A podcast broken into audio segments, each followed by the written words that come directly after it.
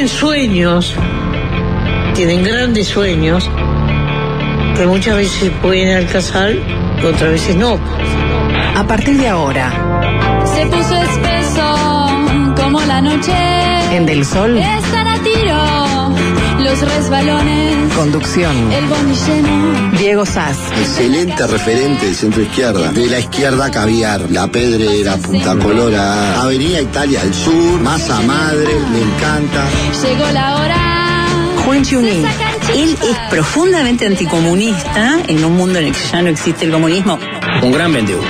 Y es fácil desviarse. Es fácil desviarse. ah. Producción, Nicolás Batalla. Y creo que ha demostrado en el cargo que le sobran condiciones. Es uno de los mejores pagados, obviamente. Jorge Valmeli. A mí es mi pollo, mi pollote. Son blancos y colorados. Ya están en la oposición. Están las dos campanas. Y es fácil desviarse. Es fácil desviarse. ah. se creen que pueden hacer cualquier cosa sin límite. Yo me quedo con Diego. escriba libros y no se dedica a esto porque no es lo suyo. Este programa tiene una evidencia empírica impresionante. Sin palabras, está, está- está fuera de quicio. Chapó, digo, eh, esto es política. Gracioso, gracioso y, y diré que hasta jodido. Se siente Patético. Y se hace escuchar. Son bravos, pero me, me suben al humor. Muy buen lunes para todos, ¿cómo andan? Bienvenidos a Fácil Desviarse. Y'all out there? All right, let's get this thing moving.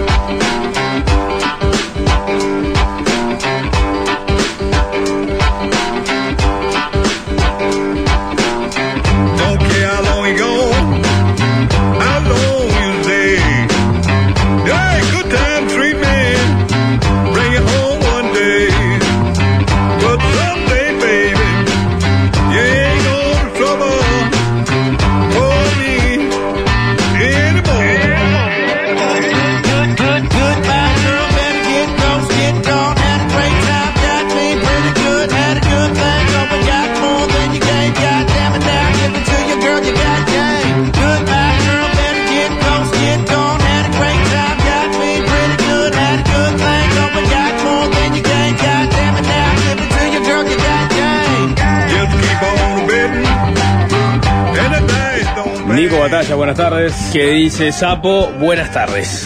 Hola Jorge, Sapito, ¿cómo andamos? Arroba Alvin Green en la consola, buenas tardes para vos. Y hoy no está Juanchi, a quien le mandamos un gran aguante, un gran abrazo, porque ayer falleció su padre. Así que para él, para la familia, para los conocidos del Nito, a los que lo querían, vaya el abrazo de nosotros.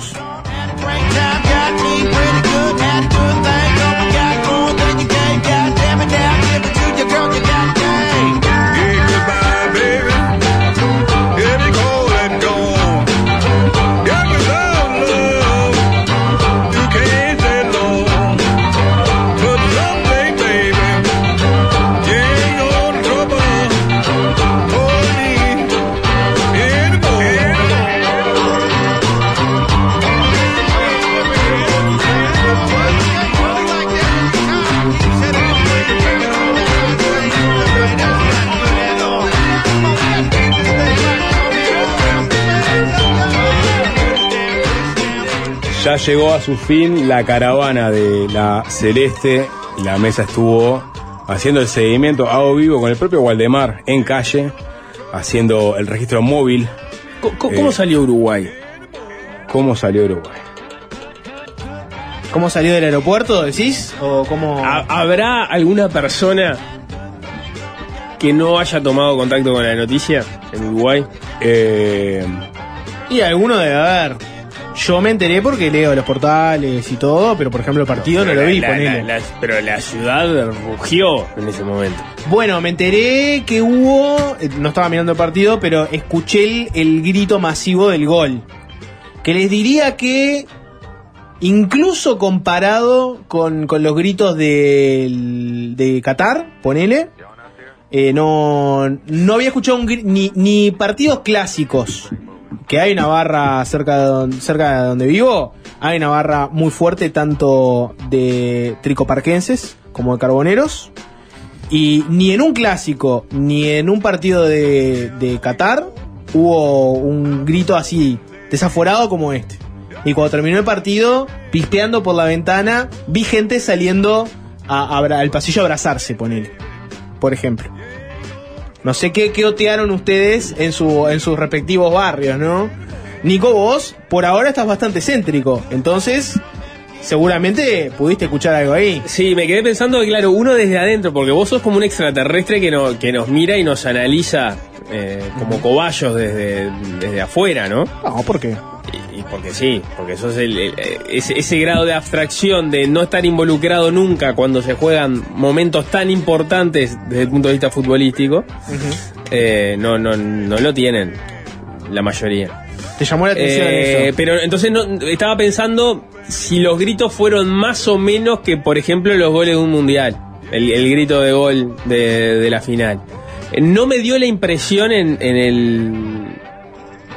No me dio la impresión de que fuera distinto a un gol en un mundial. Porque en definitiva uno grita el gol con toda la garganta, ¿no? Todo lo Sí, que puede. sí. Yo, yo me Pero hay goles, hay goles que se gritan más que otros, ¿no? No, el- por las características del gol, minuto 85, este, fuiste superior de todo el partido, eh, te lo merecías y por otro lado veías que te iba a fumar la chance de cerrarlo en los 90 y sabés que si no lo cerrás en los 90, después son los Tanos los que tenés enfrente, no son, no es cualquier equipo.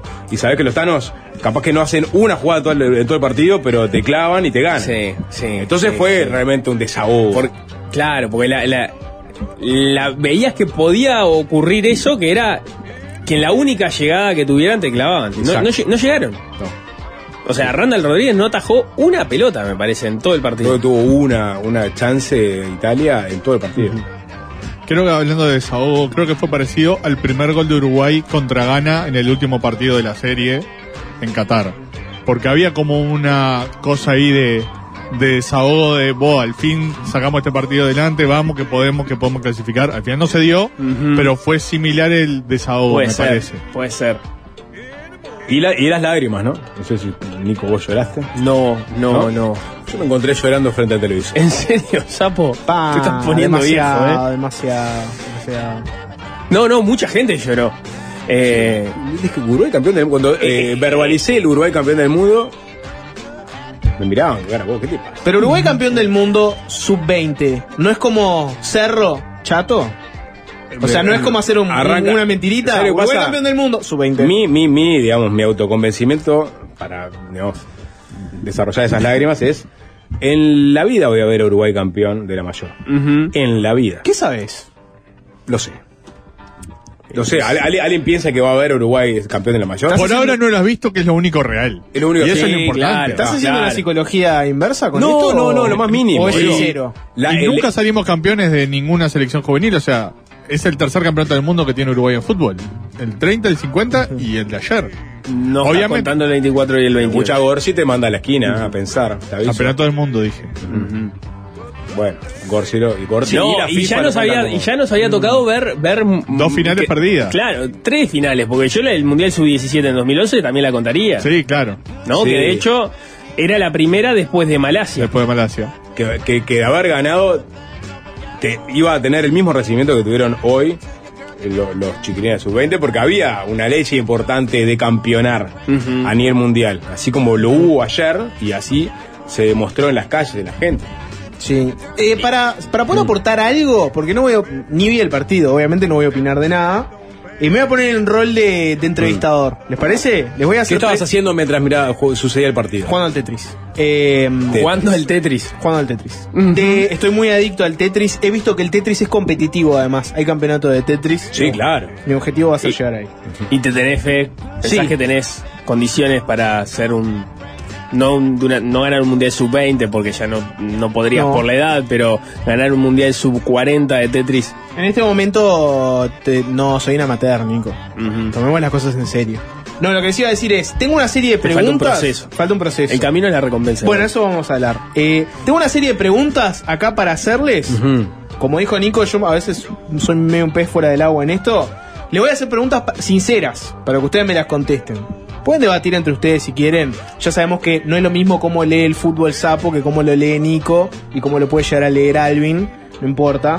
Eh, primera pregunta. Esta es muy sencilla. Es ¿cómo festejaron esto? Y me acuerdo que habíamos especulado sobre cuál era el protocolo. Sapo, poco menos que pidió que fuera feriado el día de hoy. Cosa que no ocurrió, pese a un par de cuentas fakes que aparecieron en las redes sociales. Me de fui que la mague, feriados. con dos vinos encima, mague. con dos vinos encima y escroleando Twitter y ¡epa! Y Pero, fui- ¿y es para que o sea, vos sabés que yo me crucé con eso y ni siquiera me interesó ver si Claro, era una cuenta falsa igual. o no, porque me iba a tocar venir igual. No, pero es otro espíritu. Digo, te, te, te trastoca, por ejemplo, la dinámica eh, del familiar. no sé. Ah, bueno, En, algo- bien, en- en algunas vamos. cosas influye. Sapo dijo que derramó una lágrima. Nico, en tu caso, No, ¿también no. derramaste una lágrima? Alegría, alegría. Grité, pero San no, Siro no. Maracaná. ¿Eh? Alegría, alegría, asesino. Alegría, alegría. eh, Dijiste, vamos, vamos. vamos. No, lo, lo, lo- Uruguay lo grité, eh, sí, claro, lo grité un montón. Bien, Salí, o sea, estuve en 18. ¿Estás trabajando ese tema de las emociones en terapia o no? No todos tienen que llorar ante un partido. No, digo, está bien, pero te, te- te- Sí, sí, sí, lo, lo grité Salí. mucho el gol. ¿Lo Lo grité en mucho. compañía, en ¿Eh? soledad? En compañía, en compañía. Bien. Sí, sí. Ese uruguayo medio agrio, vieja escuela, que dice, no, su 20 no se festeja, no sé qué, murió, ¿no? Beodo Está estaba, muerto. No, no, No. porque era no merienda, fue mate y, y budín. Se- eh, segunda pregunta, esta es periodística. ¿Qué sabemos? por vos que ganamos. No, No fue por- Sapo. Mi generación, mi generación pasó, Sapo, mi generación pasó. Es otra- es mi otra generación generación. era la de Suárez y Cavani igual. No sé cuál era la tuya, ¿eh? No, la mía es la, la, la, la no, la no generación. Alegría, alegría, son Ciro para ganar tres Sí. dedos. Pero Eh, no, no te, no, te, no, no, no te mediste en un momento de decir, bueno, ¿cuáles eran los, mis cogeneracionales futbolísticamente? Salayeta, Olivera. Ah, la del 97 era la tuya. O sea, de hecho, sí, sí. Cuando, de hecho, cuando una vez vuelta que fue a buscar la partida de nacimiento, este, estaba Sas Salayeta. Mira. Sí, para que tengas una idea de este, la proximidad. lo que pudo haber sido, Sapo. ¿Eh? Lo que pudo haber ¿Salayeta sido. o yo? Bueno, Pues, digo, Salayeta Salayeta. lo fue. Galleta fue. es galleta. Eh, quiero que me expliquen una cosa que es Mm. el factor argentino en todo esto. Creo entender, por lo que vi que pusieron algunos ciudadanos de a pie en las redes sociales, que esta victoria es un poco más dulce por haberse dado en Argentina. ¿Es así? ¿Ustedes lo sienten así? ¿Esto lo disfrutan más por haber, haber ganado en Argentina? No, Argentina en este momento no le puedes, no, no le puedes enrostrar No. nada. Argentina es el campeón del mundo. o sea. No. No. En todo caso, lo que estuvo bueno es que hubo muchos uruguayos que pudieron ver eh, a Uruguay campeón y, a- Claro. hacer- y de sacarle provecho al dólar blue. o sea. Ujú. No, y, y- y que le diste un entorno a, a la selección uruguaya de mayor público. Yo, que, yo creo que ayudó. O sea, ayudó. Me parece que bueno, había una energía que yo no sé si no se trasladó a la cancha. porque es- esos guachos no, no pararon los 90 minutos. La única hinchada que gana partidos. Claro, La no hinchada de, selecciones que gana partidos. ¿sí? Obvio. Si no era por la hinchada. Estamos hablando de Palpi. Estoy hablando de igual, Palpi. igual, pará. es, es verdad, es verdad que el, el convencimiento que mostró el equipo y la intensidad que mantuvo durante todo el partido fue impresionante. Imagínate si esto era en Indonesia, ¿no? Que era donde originalmente se iba a desarrollar Sí. el mundial. Esta final, ¿no? Con un entorno absolutamente mustio. O sea, no iba a haber gente en el estadio, salvo. Cuatro, Sí. cuatro millon- no andan a cuatro- manija cuatro millonarios, jugadores. 10 ¿Vos decís comunicadores. que no, que no hay un porcentaje de, de, digamos, de la energía que le puso el equipo en la cancha al factor exógeno tribuna? Yo creo que el equipo De- no, pero- jugaba bien. Vos decís que, pero, Y era intenso, y era intenso, siempre fue intenso. vos decís que no aporta nada.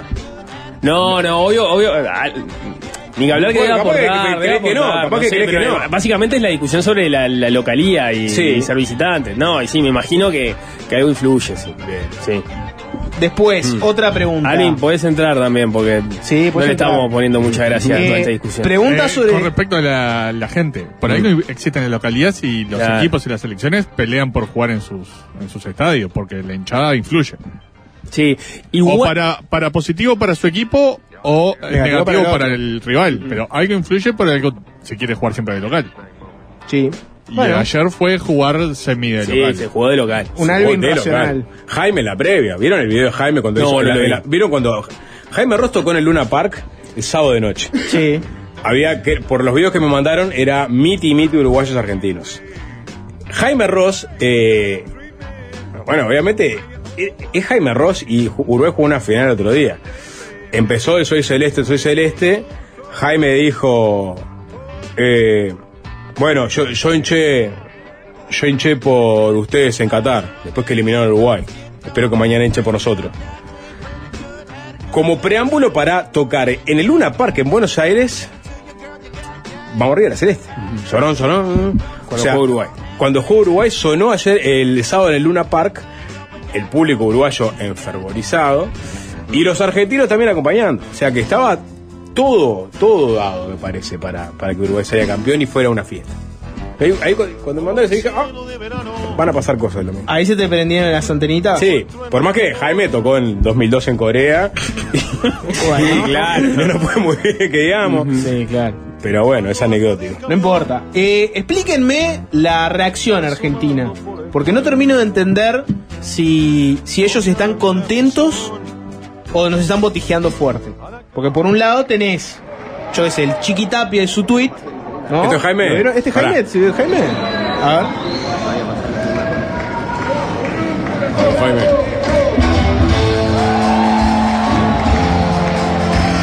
Es raro que te toque una canción netamente futbolera de tu sele- selección en, en- en otro país. Ah, pero era, era, Era la noche, cantada, era la noche, cantada, estaba pintada estaba la tocando noche. en- en la- Sábado. en- ahí, antes de jugar una final del mundo. ¿Sub-20? Se vuelve cábala para su 20.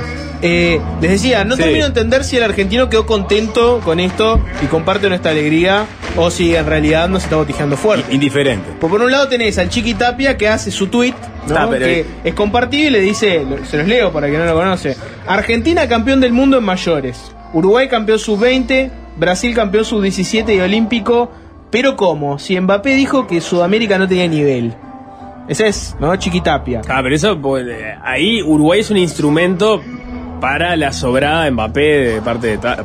Mal encarada, aparte, porque Mbappé en su momento lo que dijo es que Argentina y Brasil no tenían competencia en el continente. ¿No? Eh, en todo caso, la competencia aparece por el lado de Uruguay, ¿no? O sea que también se, se incrustan en El argumento es como, como estamos contentos porque todo queda en Sudamérica. Ese sería como el, el- el argu- Después tenés otros argentinos que están, por ejemplo, compartiendo la, la camiseta de la celeste, ¿no? Con cinco estrellas, ponele, como burlándose y diciendo, nada, el uruguayo está, mete mu- cualquier estrella está en la muerto de hambre que van a poner esto como una estrella Ah, más. Es una botejeada lateral dentro de otras botejeadas que se puede estar dando en la jornada de hoy en Argentina vinculadas a la política, al fútbol. Parece que eh, ni los tocó a los argentinos este, la final así. Y no. Bien. Y otra pregunta, ¿qué, qué implica ser campeón sub-20?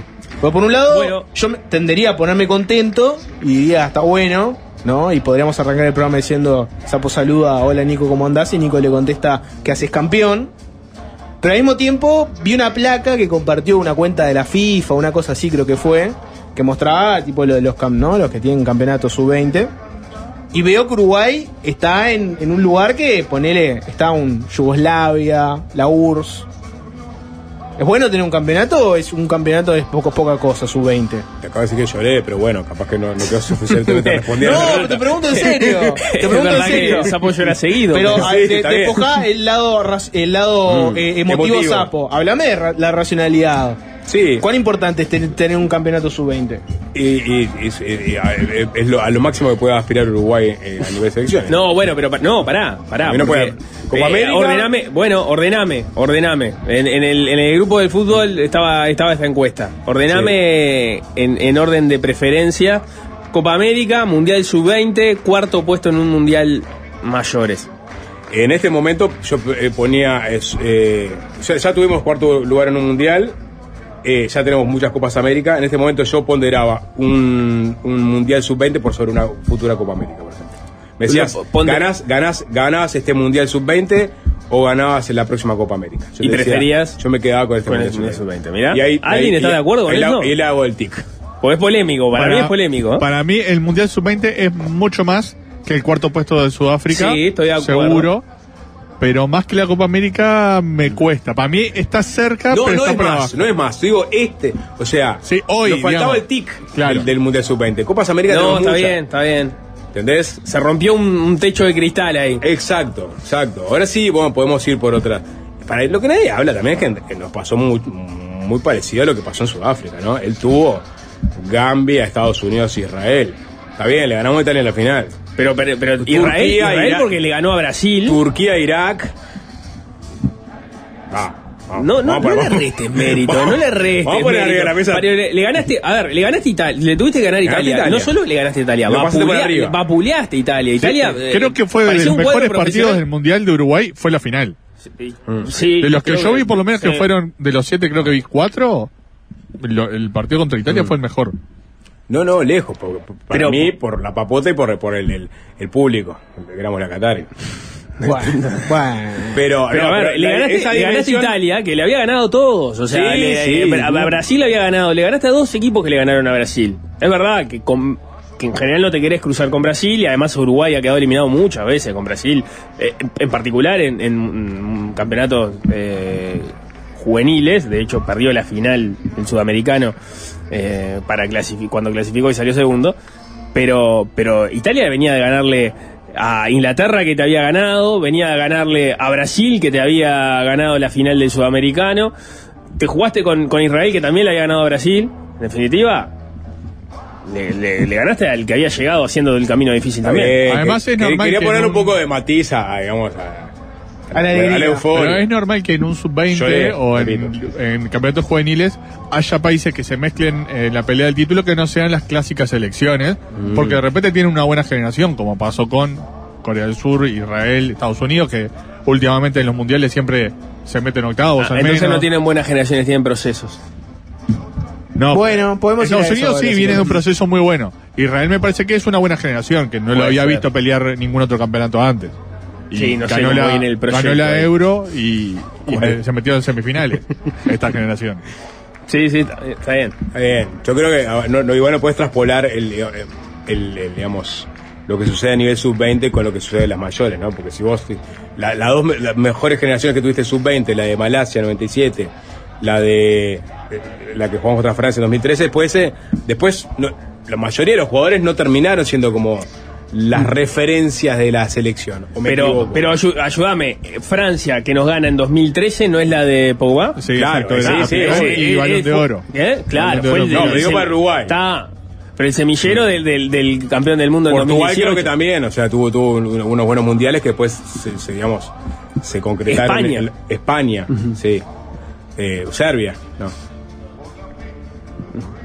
Sí. Claro, no, eh, apunta Gastón, 99 campeón del mundo y 2010 con una generación que tenía casi esos jugadores. O sea, que Uruguay es el único que le erró los procesos, entonces. ¿Mm? No, bueno, no Tenemos siempre, todo siempre para lo hacerlo de, ahora en Ahora, adelante. sí. Le fue. Eh, está bien- respondido, pero faltó un dato clave que lo aporta Javier en los mensajes. Escriban al 097-441-443. También pueden escribir a los mensajes directos de Instagram. eh, que pone Jorge junto con Uruguay. Un mundial sub-20 están España, Alemania, Inglaterra y Portugal. Para que, cuando- como yo me fui directo a la URSS y a Yugoslavia.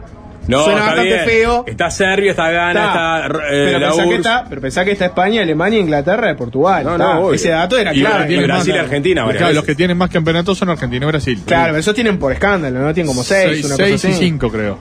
Nico habló de procesos, así que vamos a meternos directo en la siguiente pregunta. Bien, Eh, picante, Jorge. Explíquenme un poco eh, la polémica con el maestro Tavares. Y, y la- la- le cuento a la audiencia, por si no están en ese micromundillo. Yo, mirando mis redes, veo que de pronto me empiezan a aparecer eh, distintas personas compartiendo cosas del maestro Tavares.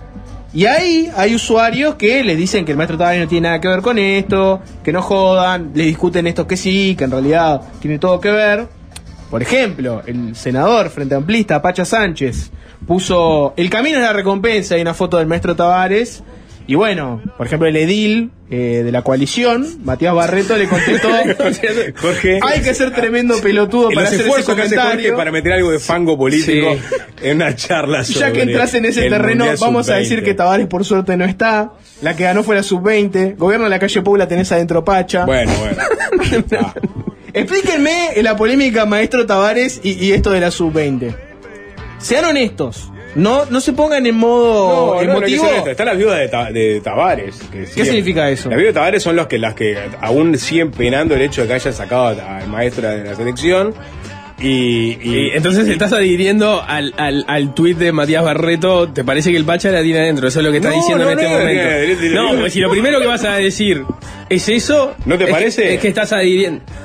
¿No te parece que hay gente que todavía está muy aferrada, digamos, a, a- a- a la, salida traumática de, de, Tavares y que no lo procesó del todo? Depende del matiz que se le ponga, porque eh, decir que lo, lo de Tavares no tiene ninguna influencia en Yo la- no dije eso. No, dijo, no sé, le di. Yo no te estoy acusando a vos, no es personal. Ah. Es- No no- no tampoco es de viudas de Tavares, ni tampoco es decir que Tavares no tuvo nada que ver en Ya este se, proceso. se vio tocado. Sí, bueno. No, voy por el- dijiste, voy- dijiste viudas de Tavares y Yo voy por el, voy por el matiz, Eh, justamente. Los matices. No, lo que pasa es que tam- tampoco te lo tenés que capitalizar todo este tan dicotómicamente. Estoy No tenés, que, alguien no en tenés que- que salir a decir el Eh, camino eh, de la recompensa con cada cosa. Esto es parte del proceso. O sea, el triunfo de ayer es me, parte me del parece que es, proceso. inne- es innegable que el, el- el proyecto de Tavares trabajó sobre la- las juveniles, que hubo resultados que se vieron en la vista, hablamos de por lo menos dos finales del mundo que se jugaron, más allá de todos los mundiales a los que se clasificó, cuando antes no era tan eh, obvio que Uruguay clasificara a los mundiales juveniles, o sea, hubo resultados, hubo una manera de trabajar que obviamente es- ahora no, no está más Tavares y también están los méritos de quienes siguieron el proceso a partir de ahí. Pero ¿cuál es, El la propio- conexión, el propio- el- ¿cuál es la conexión Tavares Porcentaje de responsabilidad del triunfo de Tavares. No, no, no, no, no, no, no sé, no sé explicarlo. Lo que No, digo pero es, ¿cuál es la no conexión tiene nada que ver Tavares me parece que no se puede decir eso. No, no, ¿Es, es, ¿Es Tavares? No, me parece que No, tampoco claro. se puede decir eso. Por eso ¿Es digo, gracias no, a Tavares este- esta copa? no, no No, es gracias pero es a como que vos Tavares, me- no, pero tampoco es. Pero Jorge, decir- Jorge hizo una pregunta muy puntual a partir de un tuit muy puntual. Yo lo que quiero saber es si el camino de la recompensa, en este caso.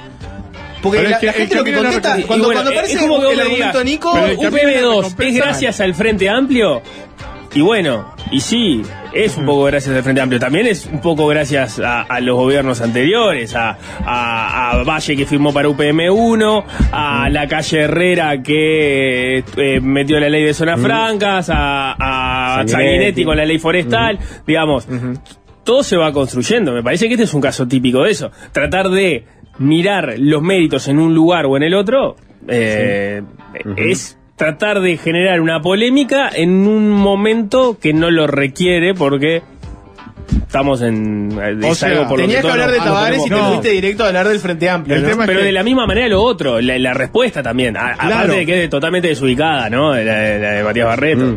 Eh, o sea, me parece que ninguna de las dos cosas El, primer tweet es hinchar un la poquito de la piel. de- eh, vamos a tener a Tavares un poquito más de lo que se lo merece. Sí. Pero la respuesta es completamente exagerada. No, yo creo que la respuesta no viene a caso. Yo creo que el disparador es en todo caso Eh, el es tweet del Pacha. hinchar un es poquito de lugar. Tavares, pero. Sí, es- Porque también. ¿Cuánto puedes abrazar lugar. la figura de Tavares para este hablar sobre lo que pasó ayer? Eh, Sí. Sí. A mí me da la impresión de que la- las viudas de Tavares, y no lo digo de forma despectiva, Ah, no, no, Ah, porque no. suena- suena súper Claro, respetuoso, sí, ¿eh? sí, Pero- pero Tavares es un respeto, Sí. Sapo, tiene un respeto. la viuda de Tavares es lo que digo. le- Además, le- O sea, vos ¿No estás pones diciendo esa posición? la vida de Tavares en una bien.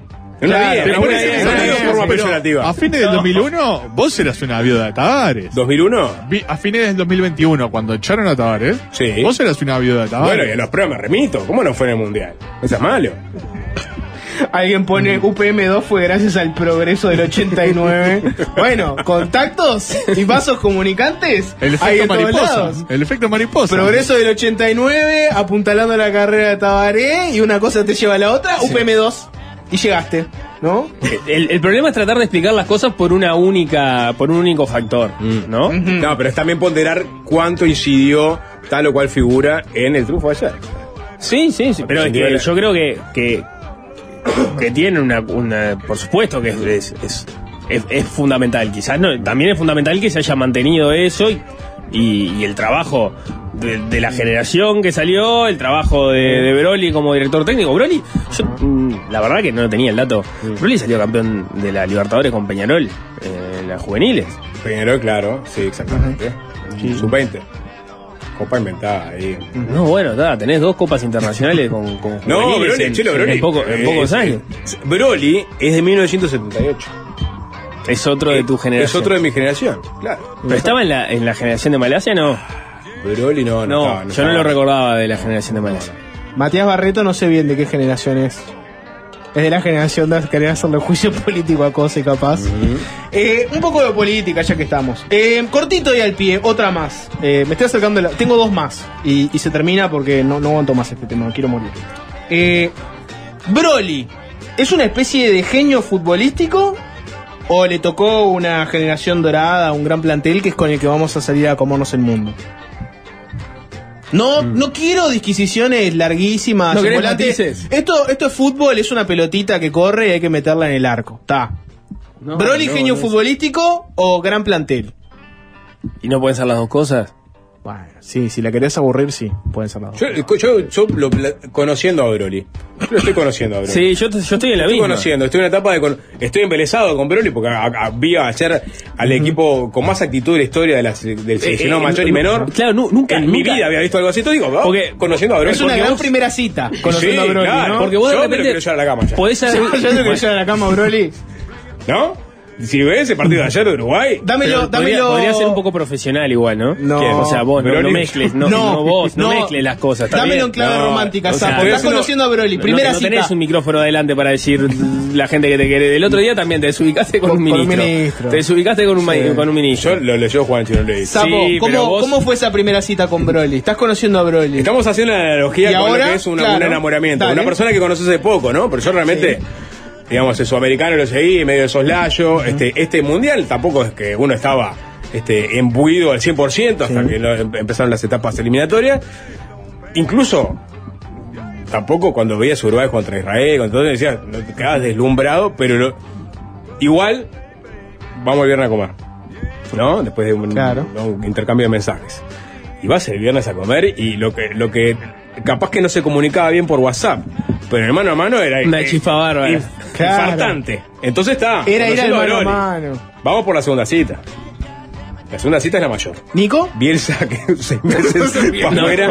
No, y- pobre Bielsa. Eh, no, yo tenía la misma que el sapo, tampoco le, le- le vi tantos partidos. Pero de ahora hecho, ahora sudamericano querés casi ver. no lo seguí, ¿eh? Pero ahora querés ver. Sí, quiero ver. Quiero en ver. esa primera, en esa Eh, primera quiero cita. ver, quiero ver, quiero ver. Sí, ¿Dónde sí, fueron? sí. ¿Al Bar Brecha o a la Andorra?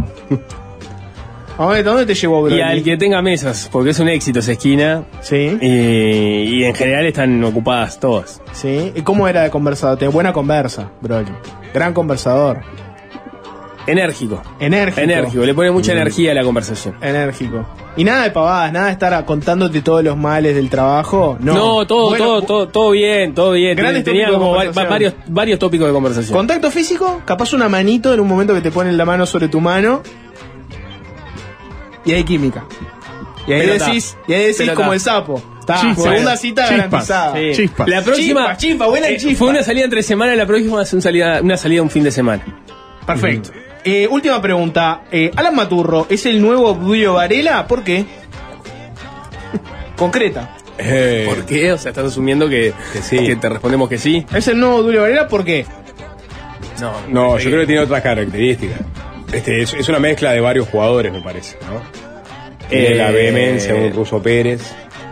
O de un. Yo, yo con el que lo compararía ahora, en realidad, por una asociación muy obvia, más allá de que ta, tiene algunas características distintas, es con Ronald Araujo. Pues es un zaguero corpulento que pasa al, al lateral. Sí. Y que cuando se suelta en el lateral, termina siendo mucho más peligroso de lo que podrías pensarlo en la saga. Totalmente, es, es un lateral con proyección.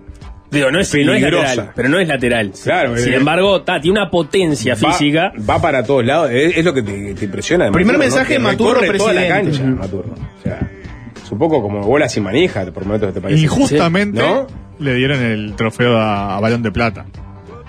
Sí, yo el otro no lo vi jugar. Y, Ah, el Tano lo- bien, ¿eh? En la final no hizo nada el Tano. Perdió la final y no hizo nada.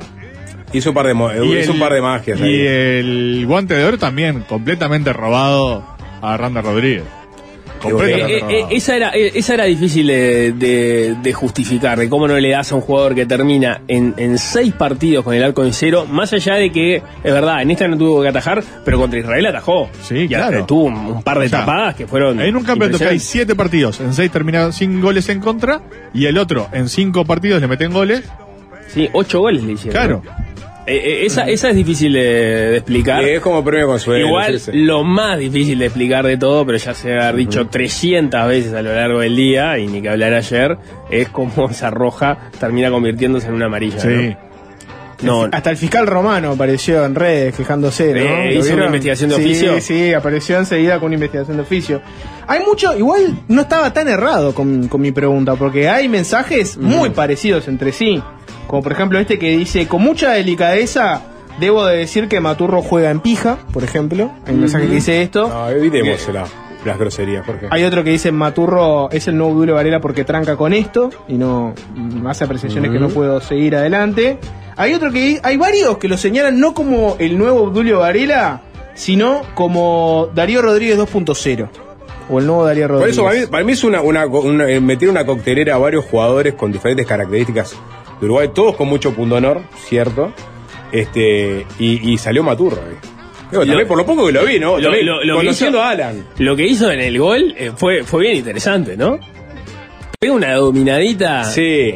Decir que después le sale desviada y tiene el, el, No, creo que rebota, ¿no? el tuje, claro, sí, de que rebote y le, le queda Luciano Claro, pero, pero el, el gesto de está todo tapado, me la llevo, la, la muevo para acá y le haces una dominadita en el área, un zaguero. No, no, no. eh, parecía Slatan, era impresionante. Hay un mensaje que dice tiene la presencia de Obdulio. Miren que no estaba tan no estaba tan errado con mi Puso a pregunta. los llores bastante arriba como Sí, eso es Sí, verdad. Eso es verdad. comparativa, Eso es verdad. sí. sí. Tiene esa, esa cosa lo- lo de tren, viste, imparable, ¿no? Camisa por dentro y, y, y el short arriba. Esa es el- el- la clave, ¿no? Bueno, nada, esas eran mis preguntas, ya fueron contestadas. ¿Cómo la pasaste, Jorge? Eh, bien, bien, muy contento. Espe- Especialmente contento por la devolución de la audiencia, que siempre aprecia todo este tipo de comentarios y preguntas sobre el mundo futbolístico. Hoy, en Fácil Desviarse, hay de todo. Apareció... ¿Cómo, cómo vendo esto? A ver. eh, el ministro del Interior, Luis Alberto Heber, no es una persona que esté dando muchas notas últimamente.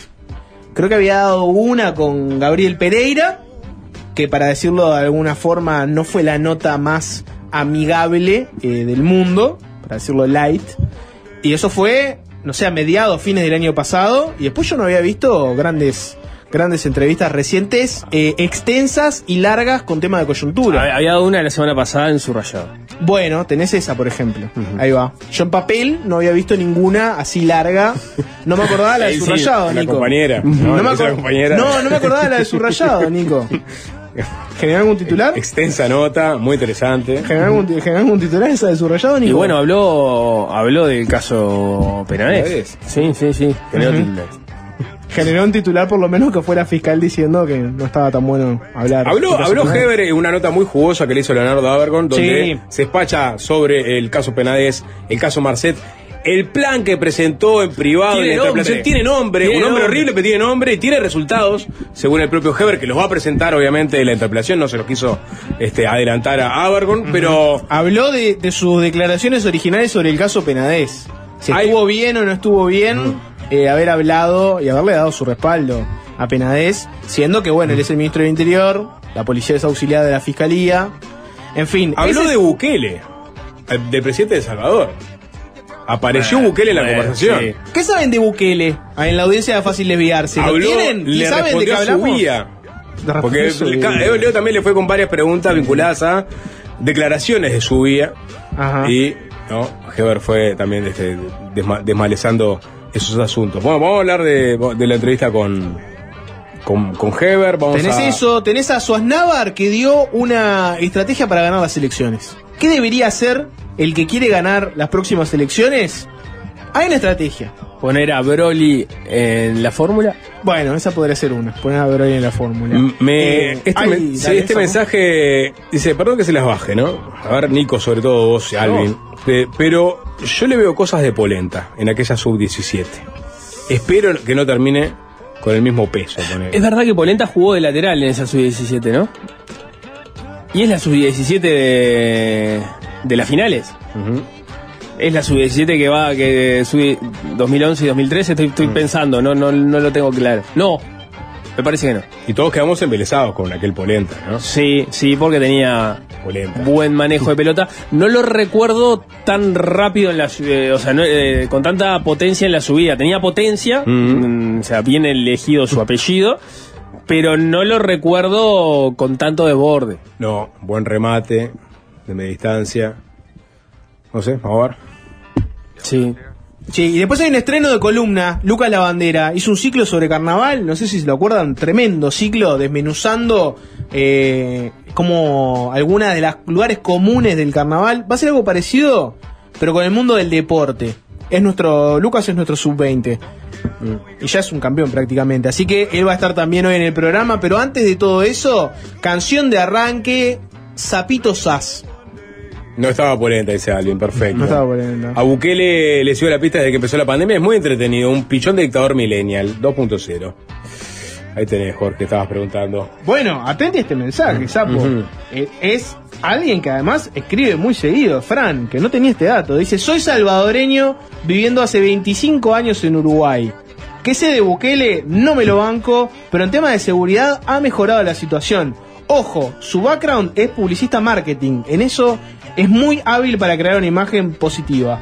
No crean todo lo que se escucha de él. Bueno, Heber creo que va un poco en la línea de, de este oyente, en la entrevista con, con- con el observador. Dame el arranque, Música, ah, fresquito, fresquito, recién salido, ¿eh?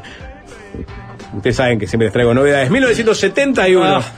se juntan eh, ilustres músicos de la época para homenajear a uno de los grandes. Todos ellos británicos, ¿no? Estamos hablando de Eric Clapton, de Steve Winwood, uno de los fundadores de Traffic. Está también Bill Wyman, Charlie Watts e Ian Stewart, tres Rolling Stones, todos británicos, todos de la escuelita de blues de Alexis Corner, que decidieron grabar con uno de los popes del género, con Howling Wolf, el hombre nacido en Mississippi. Y de ahí salió este disco que se llama The London Howling Wolf Sessions. En este caso haciendo Sitting on Top of the World.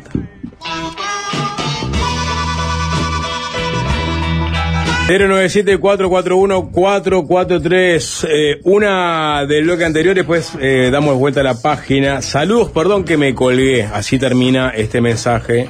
Ah, este oyente. Y pone lo siguiente. Perdón, llego tarde a los comentarios, pero no quería dejar de opinar. Mi hijo nació en el 97 y hasta el 2010 usaba camisetas de Brasil. Él no conocía el orgullo de la celeste, lo que sabía es que los convocados a la selección no querían venir o venían solo para salir de joda. El maestro cambió la forma en que la gente y sobre todo los jugadores ven la selección, le devolvió la mística y el orgullo. Sin eso, los chicos que jugaron ayer seguramente estarían más interesados en ir de shopping en Buenos Aires que en jugar como lo hicieron. Fue el cimiento. También reconozco que el maestro con el quinto puesto en Rusia debió retirarse, o incluso antes. Necesitábamos sangre joven. No se entiende una cosa sin la otra. Los políticos que hacen política sobre esto demuestran que son muy mediocres todos. Ponía ¿no? No es una viuda de- del maestro, pero No. este, digamos, pone, digamos, pondera, eh, digamos, el proceso del maestro y, y lo vincula a- a- al, al resultado de ayer. Lo que pasa es que señala cosas que son. parece bastante indiscutibles, ¿no? como por ejemplo que hubo un, un acercamiento entre la gente y la selección a partir de lo que fue Sudáfrica, por lo pronto. ¿No? Sí, sí. No, ni que hablar. No sé si, lo- si los chicos de ayer, de no haber existido el proceso Tavares, se hubieran ido de shopping no, en vez no, de no jugar sé. como lo hicieron. No lo sé. Porque no, ese contrafáctico No, es muy difícil de. La gente no había dejado de jugar al fútbol antes. No, exacto, exactamente. No juegan con menos ganas, Nico, juegan con menos ganas. Quieren dar vuelta a la página y meterse con la nota al ministro, al ministro del Interior, a Luis Alberto Heber, que habló de tópicos varios. Sí, eh, Leonardo Abercorn eh, estuvo, tuvo mano a mano con Luis Alberto Heber, una de las del fin de semana, El Observador. Eh, nota extensa que les recomiendo. Vamos a repasar algunos fragmentos divididos en, en tópicos, como decía Jorge. El plan, porque- una de las cosas que creo que sucede a veces es que las noticias se van amontonando y, y nos olvidamos de cosas que hace unos meses fueron relevantes y discutimos y este eh, hubo cruces, intercambios, y pero la información quedó en la nebulosa. Bueno, ¿Qué pasó? Y, Leo fue y le preguntó, ¿qué pasó con el plan de seguridad que se anunció en la anterior interpelación? Ahora que Heber va a ser nuevamente interpelado por el Frente Amplio. ¿Qué pasó con el plan anterior? Y ahí lo que primero sorprende es que tenía un nombre. No solamente existía el plan, sino que hasta tenía un Bueno, nombre. que en algún momento empezó a tener nombre. Sí. Yo me quedé sapo para capaz, vamos a, A ver, ver. qué- en dónde se quedó la gente. Yo me quedé en aquella nota que le habíamos hecho a Diego Sanjurjo, acá en este programa, que le, hubo una sección de la entrevista donde le preguntamos por el plan. Y ahí él, él contó, primero, que había un plan, dos, que estaba circunscrito a Peñarol y que era un plan específico para lo que tenía que ver con la violencia vinculada al narcotráfico en el barrio Peñarol. Pero hasta ahí, por ejemplo, Sapo no le conocía un nombre al plan. No, eh, efectivamente, es- esto está directamente vinculado a la ola de homicidios que se dieron en el primer semestre del año pasado, eh, sobre todo en el barrio, barrio Peñarol. Bueno, Heber respondió, se está aplicando, tuvo muy buen resultado. El plan Fuerza de Tareas. Fuerza de Tareas es el nombre del plan. ¿Sensaciones? Mm, no, no entiendo qué es fuerza de tareas. ¿Qué significa? Eh, fuerza de Tareas. ¿Pero qué es fuerza de tareas? Tareas a la fuerza no es. No. No. Eso está, estás pensando en trabajo forzado y eso nos lleva a Bukele. Pero Eh, no. eh, esforzarse en la tarea. Eh, La fortaleza para de mí, las tareas. Para mí, ¿Qué si tengo- significa si fuerza tengo- de tareas? Para mí lo que quiere decir es distintas tareas policiales, ponele el patrullaje, ponele la inteligencia, ponele algo más que se te pueda ocurrir, Cámaras. cámaras, ¿no? Y policía comunitaria, si Ahí. querés, ¿está? Que juntas generan más fuerza, Ah. ¿no? Bien, Entonces, es como la- una fuerza, como un Fuerza de digamos. Yo lo que entendería es Me fuerza gusta, compro. como, ahí va, en la misma línea que Nico. Force. Fuerza como un cuerpo de, ¿no? Un grupo de, un equipo Sí. de Pero- cumplir tareas Claro, varias. Pero mirá, este, este es el Algunas. concepto, este es el concepto. Mira, Jorge, este palito que estoy agarrando, Sí, agárralo. lo agarré. Trata de quebrarlo. Ya lo quebré. Lo quebraste, ¿viste? Sí. Pará. Toma este otro palito. Pará, Sí. no, pará, no, no hagas nada todavía. Toma este otro. Sí, Toma este otro. Sí. Toma este otro. Agarra todo el puñado y trata de quebrarlo. sí. Es más difícil. Ah, no, no podés. Porque cada una de esas tareas, en realidad, por sí misma, vos podés decir, ah, esto es más de lo mismo. Ajá, esto- sí. Pero la coordinación, la fuerza de cada una de esas eh, tareas Sí. juntas genera fuerza de tareas. Pero no sería más fácil en ese caso ponerle simplemente brigada palo y palo, por ejemplo, No, que son varios no, palitos juntos. esperás un nombre con más punch, no. aparte. ¿No? No, no. Tampoco le vas a poner mejorar la coordinación, porque. No. Operación palitos. Mm, no. Bueno, pero basta de exégesis del nombre porque Heber No es más forma importante. dio insumos para, para que nosotros podamos este Bien, ¿qué fuerza por de la tareas? nuestra este, ent- entender eh, a- de qué se trata la fuerza de tareas. Eh, dice, el plan fuerza de tareas que Pará. nosotros... Sí. Ahí hay los mensajes que dio con el clavo. Ajá. Task Force. Uh. Es una fuerza de trabajo. Lo que pasa es que está mal traducido. Es fuerza de tareas en vez de, de Task Force, que sería fuerza de trabajo. Task es, es literalmente una Task Force. Fuerza de tareas. Sí, sí. Es Task Force.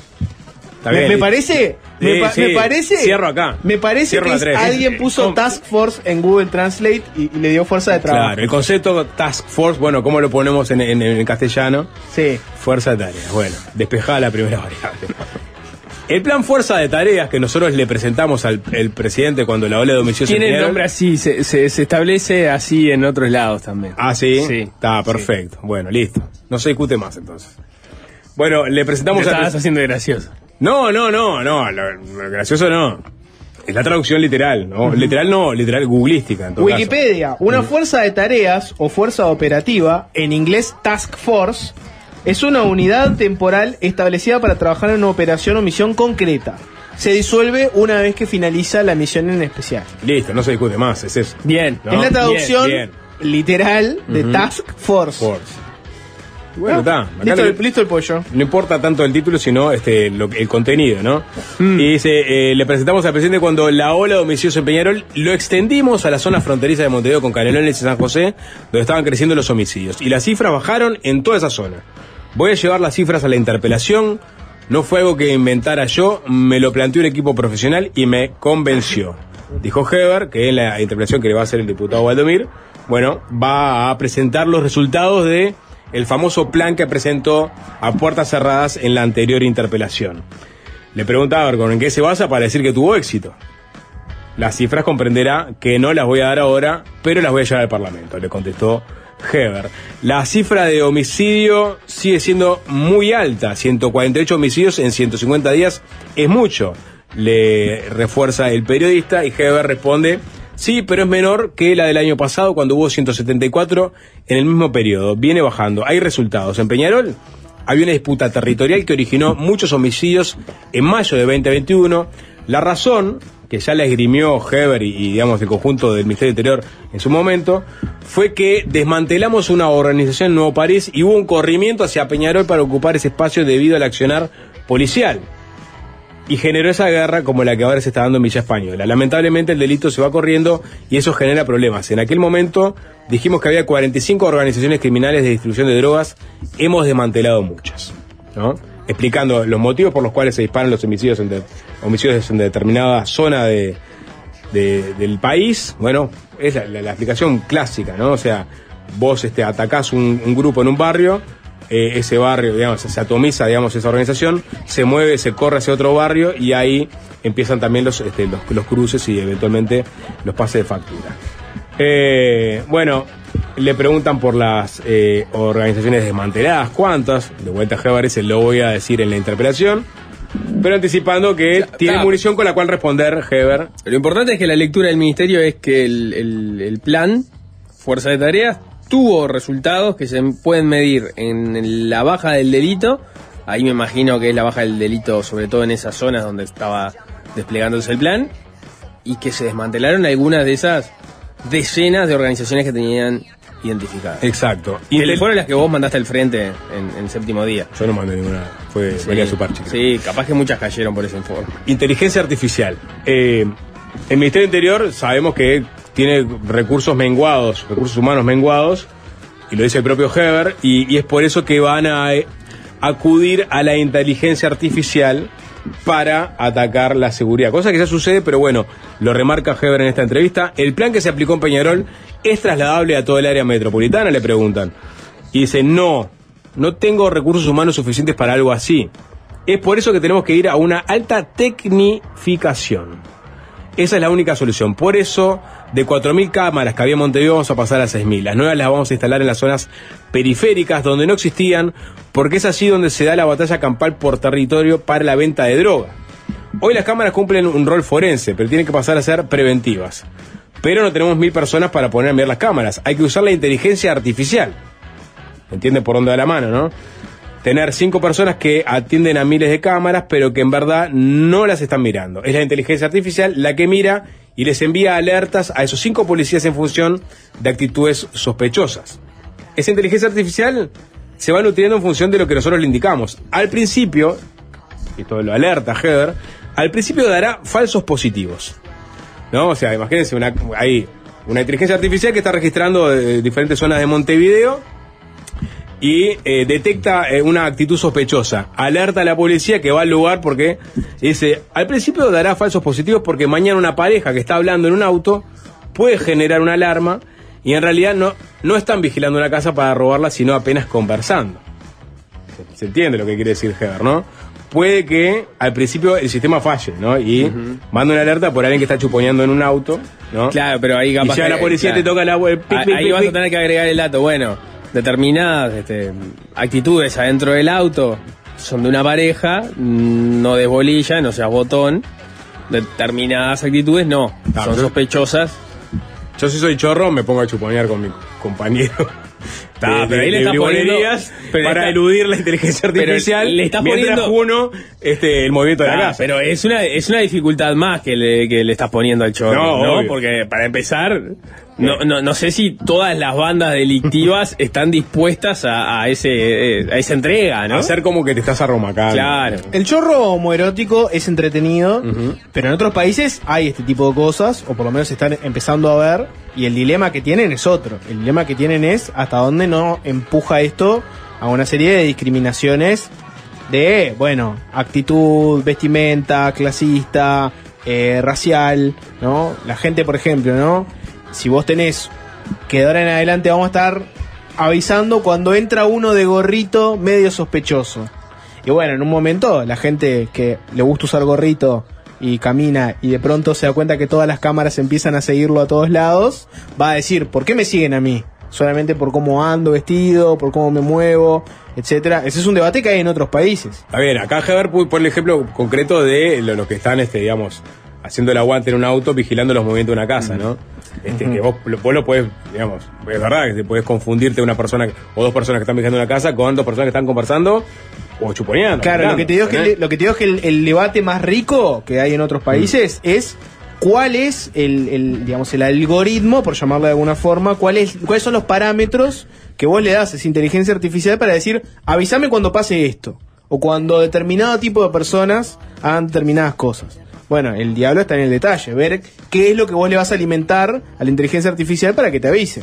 Bueno, eso es lo que está diciendo. Heber, ¿no? O sea, eh, justamente, eh, la- la- las actitudes sospechosas que entiende el Ministerio Interior que eh, la inteligencia artificial tiene que reportar. Claro, digamos, hay, hay mil discusiones interesantes a Obvio. propósito de eso. Otra tiene que ver con la, con la privacidad, que en definitiva Mm. ya la, la, la- la perdiste en buena parte, porque hoy muchos de tus movimientos pueden ser 4.000 trazados. cámaras, dijo Claro. Heber, que- que- El, el- el- el tema ahí es que vos esto, además después, le advierte a una persona. No es que es- la inteligencia artificial termina disparando la alarma y, e inmediatamente tenés un policía metiéndote dentro de un patrullero. En realidad eso después sí es chequeado por una persona y eventualmente se dispondrá o no de un, eh, de un operativo si amerita el caso, ¿no? Sí, bueno, pero bueno, esa es una de las novedades que está presentando Heber para este poder, ante la falta de recursos humanos, este, eventualmente estar en los lugares en donde se pueden dar situaciones sospechosas. Claro,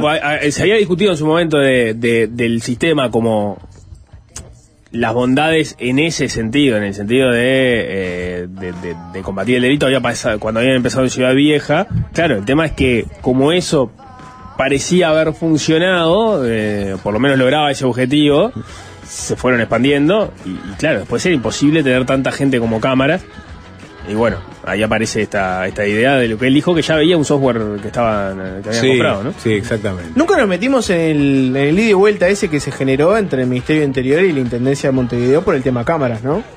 No, no, lo- no lo abordamos, pero básicamente desde la Intendencia de Montevideo, concretamente Carolina Cose, se dijo, bueno, todavía falta instalar cámaras, hay lugares que, que podrían necesitar esas cámaras, queremos acercarnos y decirles dónde tenemos- nos gustaría que estuvieran. Tenemos una, ahí va, una lista de lugares sensibles Claro. donde vendrían bien las cámaras. Y desde el Ministerio del Interior dijeron algo así como, estoy parafraseando, pero metete en lo tuyo, yo me encargo de esto, cuando arregles una, una calle, este, avísame, y quedó por ahí.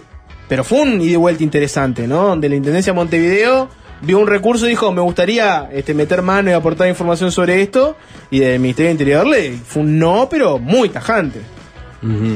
Eh, la, entrevista después, bueno, va, por el lado del trabajo en cárceles, la rehabilitación, la reincidencia. Le pone Abercon arriba de la mesa algunos planteos que ha hecho en, en los últimos meses el diputado colorado Gustavo Subía. Y ahí llegan a esta, a esta pregunta, ¿no? O este planteo que es el siguiente, dice Abercon, sobrevuela en esas discusiones sobre rehabilitación, cárceles, crimen, etcétera, el ejemplo del presidente de El Salvador, Nayib Bukele. Y Heber tiene una opinión formada sobre Bukele, ¿no? El Juanchi la otra vuelta decía, eh, ¿cuánto falta para que el, el caso Bukele en- entre en el debate público, ¿no? Y si algún candidato lo va a usar como bandera. mensajes. ¿Qué sabe la gente de Bukele en la audiencia de Fácil Desviarse? Por los mensajes que llegan, saben las cosas que se han eh, conocido y viralizado más. Que son, bueno, Bukele, este presidente de El Salvador, arranca con una campaña de golpear fuerte al narcotráfico, concretamente a las maras.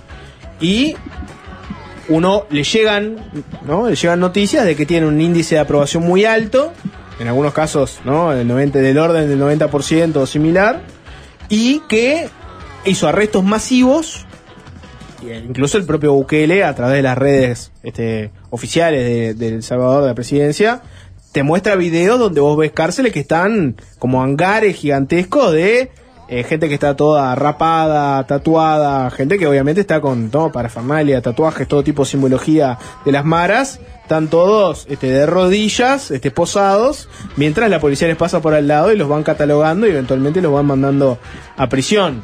Esa es una parte de la historia. La otra parte de la historia, porque ahí lo que te, lo que te dicen los buquelistas, digamos, es, bueno, agarró un país que tiene eh, uno de los problemas de inseguridad más grandes, que es el centro de operación de las maras a nivel mundial.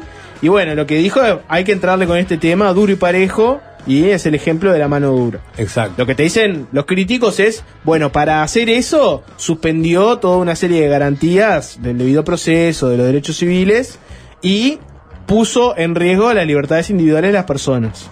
Y te pueden dar datos y te dicen, bueno, te- ten en cuenta que hay silenciamiento de periodistas, amenazas, desapariciones, Detenciones arbitrarias. arrestos arbitrarios, etcétera. Bueno, con ese contexto de Jorge, eh, vuelvo a la- al, al planteo de Abercon. Sobrevuela en esas discusiones el ejemplo del presidente de El Salvador, Nayib Bukele, y Heber responde: En El Salvador las maras dominaban el 30% del territorio. El país vive desde hace meses en un estado de excepción, con las garantías constitucionales rebajadas, como decía Jorge, ¿no? Es como si en Uruguay pusiéramos ahora medidas prontas de seguridad. ¿Es eso lo que piden? ¿Limitar las garantías individuales por el nivel de delito que tenemos? Creo que no. Enfáticamente, lo dice. Venimos bajando los delitos sin suspender garantías. Ha bajado la rapiña, el hurto. Que querríamos mejores resultados, por supuesto. Por supuesto que necesitamos más efectivos y sobre todo más tecnología. Pero bueno, descarta de plano ir por el lado buqueliano del asunto, ¿no? Eh, más, siguen hablando, caso Penades. Obviamente iba a estar, ¿no? Este, las preguntas vinculadas a Gustavo Penades, Heber, íntimo de, de Penades por pertenecer los dos al mismo grupo político, sector político, en la 71. Todos recordarán la defensa que hizo Heber en un, en un principio cuando eh, Romina Celeste hizo la denuncia pública eh, contra Penades. Está Bueno, claro lo que dice Penades, es una difamación, él fue el que eligió ir a la justicia. Exacto. Esas fueron las primeras declaraciones de Heber y la fiscal en su informe que, que envía al Parlamento para pedir el desafuero, una de las cosas que dice es que el respaldo público que le dieron ciertas autoridades a Penades pudo haber contribuido en un clima que silencia a las víctimas. Es decir que, bueno, las personas que podrían haber denunciado a Penades capaz no lo hicieron porque vieron que aparecía el presidente de la República, el ministro del Interior, dándole su respaldo al senador. Eh, ¿Ha estado en contacto con Penades? Le preguntan. Sí, claro, la última vez, eh, pocos días antes del desafuero. Después no, y sigue negando las acusaciones. Siendo ministro del Interior, ¿no debió guardar silencio? Le pregunta Barcón. No creo haber influido en ningún sentido. Se me preguntó, entiendo yo, por haber estado toda la vida al lado de él, no como ministro. Pero es imposible separar. Usted es el amigo y es también el ministro del Interior. Se debe separar. Enfáticamente responde Heber nuevamente. Yo no dejo de ser quien soy, pero que eso esté influyendo en gente que por eso no quiere ir a declarar, como se trató de decir, me parece una apreciación que no se debió de haberse hecho. Eh, estaba hablando directamente de- del, del informe de la fiscal. Exacto. Acá. Sí, ¿No? el informe de la fiscal no lo alude explícitamente, pero habla de que las víctimas están atemorizadas y pone que las expresiones públicas de algunas eh, figuras del ámbito político no contribuyeron a que se animen a ir a denunciar. Bien, Heber entiende que esa precisión no se debió haber hecho. ¿no?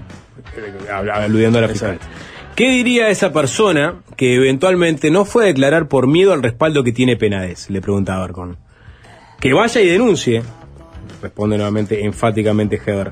Por supuesto, que haga la denuncia del caso y que tiene todas las garantías del Ministerio de Interior y de la Fiscalía. No creo que nadie dude que el Uruguay está funcionando institucionalmente. Estamos hablando del principal senador que tuvo el Partido Nacional en este tiempo y fue desaforado en dos semanas.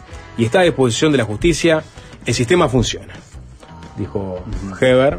Bueno, es- esa me pareció una respuesta interesante, porque en definitiva está dando el. O sea, dice explícitamente que vayan a, a denunciar. Yo creo que él, lo hemos hablado acá, él parece que le erra con esas declaraciones iniciales. Creo que no hay muchas lecturas para hacer sobre eso. También me parece voluntarista el hecho de que pretenda que se separe.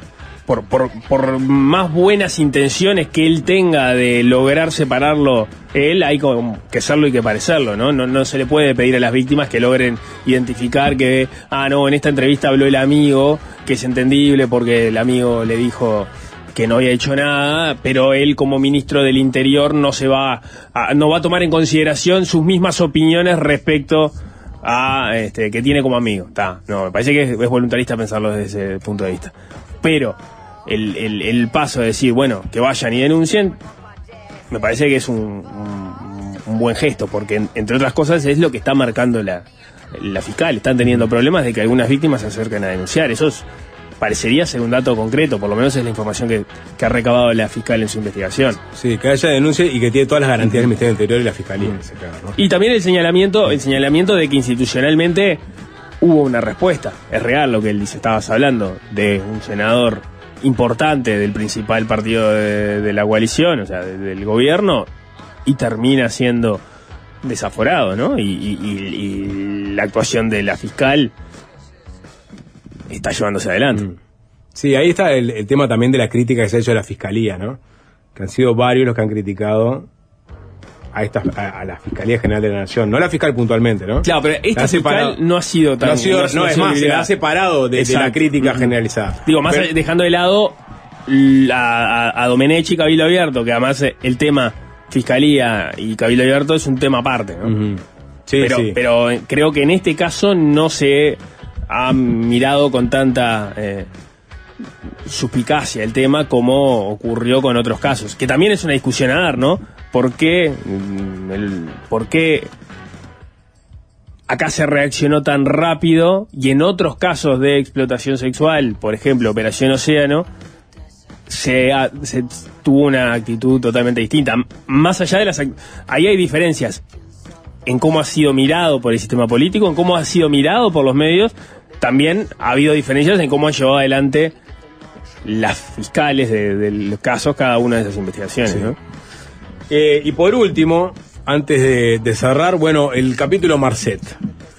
Eh, le dice Leo, lo llevo al caso Marcet. El canciller Bustillo dijo que nadie sabía que era un narco muy peligroso, pero el subsecretario Maciel le escribió a la subsecretaria H un mensaje donde dice que sería terrible que recobrara la libertad por ser un narco muy peligroso. O sea, sabían. Y seguimos con esta telenovela de si sabían, no sabía, cuántos sabían, eh, eh, sabían y no lo dijeron, o en fin, bueno. Heber eh, es enfático nuevamente, dice, claro que yo sabía. Era mi obligación saberlo. Tanto sabíamos que pedíamos información. No estábamos investigándolo porque ningún fiscal lo había pedido. Pero dice, bueno, nosotros sabíamos de la existencia de Marcet, de este, su peligrosidad, pero no había una investigación porque no había un pedido formal. Pero Bustillo dice en la interpretación que nadie sabía, le pregunta Orcon. Y, y Heber responde, es él, se refiere a él mismo. y Leo dice, en plural de la primera persona. Nadie, fútbol. ninguno de nosotros que somos un estudiante de medicina, ¿no? Y Leo dice, pero dice nadie. Eh, en el contexto en que lo está hablando, yo entiendo que está refiriéndose a la Cancillería. O sea que Bueno, deja de pensar que es el solo Bustillo y dice, bueno, está hablando de la Cancillería. Y ahí Argon le dice, en la Cancillería H por lo menos sabía. H sabía. Eh, bueno, queda por ahí. Es ¿no? un juego de la mosqueta, es un juego de la ¿no? mosqueta. En base aquí, ¿a qué Maciel le dice a H que sería terrible que Marcet fuera liberado? Y Heber responde, a información de inteligencia. Y, y la repregunta es, ¿en base a esa información no podían haberlo denunciado ante Fiscalía antes de que quedara libre? Y, y Heber responde, teníamos esa información por contactos internacionales, pero no estaba operando en Uruguay. Hasta el día de hoy no tenemos ninguna investigación sobre Marcet. Está así el requerimiento de Paraguay.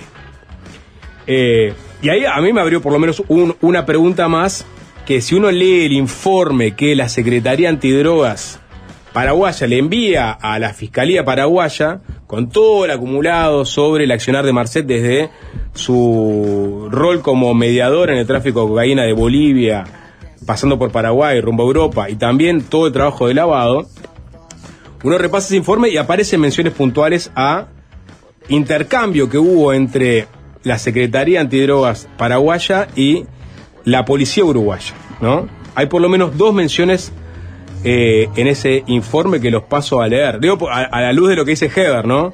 Teníamos esa información por contactos internacionales, pero no estaba operando en Uruguay. Hasta el día de hoy no tenemos ninguna investigación sobre Marcet. eh, lo que dice el informe en uno de los pasajes dice, según informaciones recibidas a nivel de inteligencia por parte de la policía uruguaya, hemos tenido conocimiento de que Edgar Enrique Marcet Díaz, que es el padre de Sebastián Marcet, ha sido objeto de investigaciones por hechos vinculados al narcotráfico en la República del Uruguay durante el año 2020 y 2021, siendo vinculado como un operador encargado de coordinar en ese país envíos de cargamento ilícitos controlados por la organización del investigado Sebastián Marcet. ¿no? O sea que el padre de Marcet había sido investigado en 2020 y 2021 por la policía uruguaya. Y esa información, la policía uruguaya se la envió a eh, la Secretaría Antidrogas Paraguaya. Es que uno se imagina que hay una ida y vuelta entre Paraguay y Uruguay, Mm. donde en algún momento en Paraguay hubo un interés por Marcetti. Este, esta persona es uruguaya, ¿qué saben de él? Bueno, investigamos al padre por esto en un momento, tomen Claro. esto. Y en, y en otro, en otro pasaje de- de- del informe, la Secretaría Antidrogas Paraguaya dice, en tal sentido, en la fecha 28 de marzo del año 2021, fue realizado un procedimiento policial en la República del Uruguay denominado Operación Árabe, donde resultaron detenidas 12 personas, 4 de nacionalidad extranjera y 8 uruguayos. Entre ellos, un ciudadano paraguayo identificado como Rodney Aldroy Cano, que al momento de su detención portaba un documento de identidad uruguayo y pone el número, ¿no? En total fueron incautados 606 kilos de cocaína y lo importante es que durante la investigación habrían sido hallados elementos que vinculan a Edgar Marcet y al investigado Sebastián Marcet con la organización criminal desarticulada en el referido procedimiento. Esto es que en el marzo del 2021 la policía uruguaya realiza un operativo donde desbarata una banda de narcotráfico, incautan droga y encuentran información que vincula al padre Marcet y a Marcet con ese, con ese procedimiento, ¿no? Acá en Uruguay. Acá en Uruguay. Entonces, cuando Heber dice, teníamos esa información por contactos internacionales, pero no estaba operando en Uruguay, eh, quizás no, falta información, pero bueno, esto... Hay que ver qué es operando, ¿no? Si es Claro. que vino directamente él, o si es que, bueno, había gente que estaba en contacto con él, trabajando para él. Claro, y hasta el día de hoy no tenemos ninguna investigación sobre Marcet. Por lo pronto, en aquel operativo y en las investigaciones posteriores y en aquel allanamiento, este, habían hallado elementos que vinculaban a Marcet y a su padre con este el operativo de narcotráfico que se dio en nuestro país, ¿no? Igual sigue, sigue como, se siguen acumulando esas dudas, ¿no? De quién sabía, cuántos sabían, cómo sabían. Eh, que como decía Nico en la otra vuelta, ¿no? El tema de fondo en realidad es si, si, si era válido o no darle a Marcet en ese momento el, el pasaporte. Pero como. Y eso no, no cambia, eh, que es la interpretación que, que hace el gobierno. Claro. La, la, la otra tesis es si se podía evitar darlo o retrasarlo más de lo que se lo dio, por- por- porque en realidad no hay plazos concretos para poder expedirlo en, las condiciones en las que en las que se otorgó. Y en algún momento de la entrevista, Heber habla de que estaban eh, que, de, que Paraguay se retrasó en el pedido de captura internacional que tenían expectativas de que eso ocurriera, ¿no? Claro, dice, eh, ¿no pueden haber eh, hablado con Paraguay para que lo requirieran antes de que quedara libre? Lo hicieron tarde, el 3 de marzo, responde Heber. ¿Y no lo podían haber hecho antes? Y Heber responde, era lo que nosotros esperábamos, pero es un país distinto que hace su propia investigación con sus propios fiscales. Claro, ahí la pregunta que cabe es si era lo que esperaban, si no se pudo haber atrasado justamente Claro, porque- el- la entrega del pasaporte. Porque queda claro que la policía uruguaya sabía que Marcet tenía vínculos con por lo menos un operativo de drogas en Uruguay, ¿no? Amén de todo, toda la investigación que se está haciendo en Paraguay con respecto al lavado, con respecto al tráfico en ese país. En Uruguay había elementos para vincular a Marcet con un operativo este, local. Y eso fue en marzo del 2021. ¿no? Fue antes incluso que cerraran toda la investigación en, en- en Paraguay. Cerramos por acá el Cerramos capítulo acá. Heber. Vamos a hacer una tanda y está Lucas. Hola Lucas. ¿Querés saber qué es el nombre de la columna? Dame, dame, dame, sí, un nombre por lo Bueno, no te voy a decir el nombre, pero ¿No? te voy a decir que hoy está dedicada al periodismo deportivo. 097-441-443 y los mensajes directos de Instagram. El periodismo deportivo uruguayo en una palabra. Defínanlo y a la vuelta vamos a leer algunos mensajes y nos vamos con la columna de Lucas. Y es fácil desviarse, es fácil desviarse. Ella nos dio tantas alegrías. Se merece que le dediquemos una columna. Ella La caprichosa. Hay que besar esa camiseta y morder el pasto, apretar huevo y comer. Hay gente con, con Colombia y quiere entrar y va a entrar a Colombia. Esto es para vos, Palma. Peñarol, inteligencia.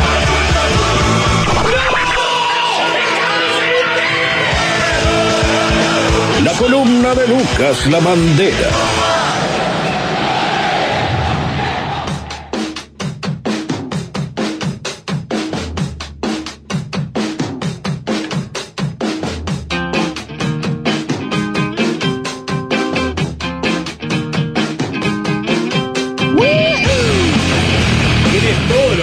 Para hacer un gran ciclo este. La vara demasiado alta.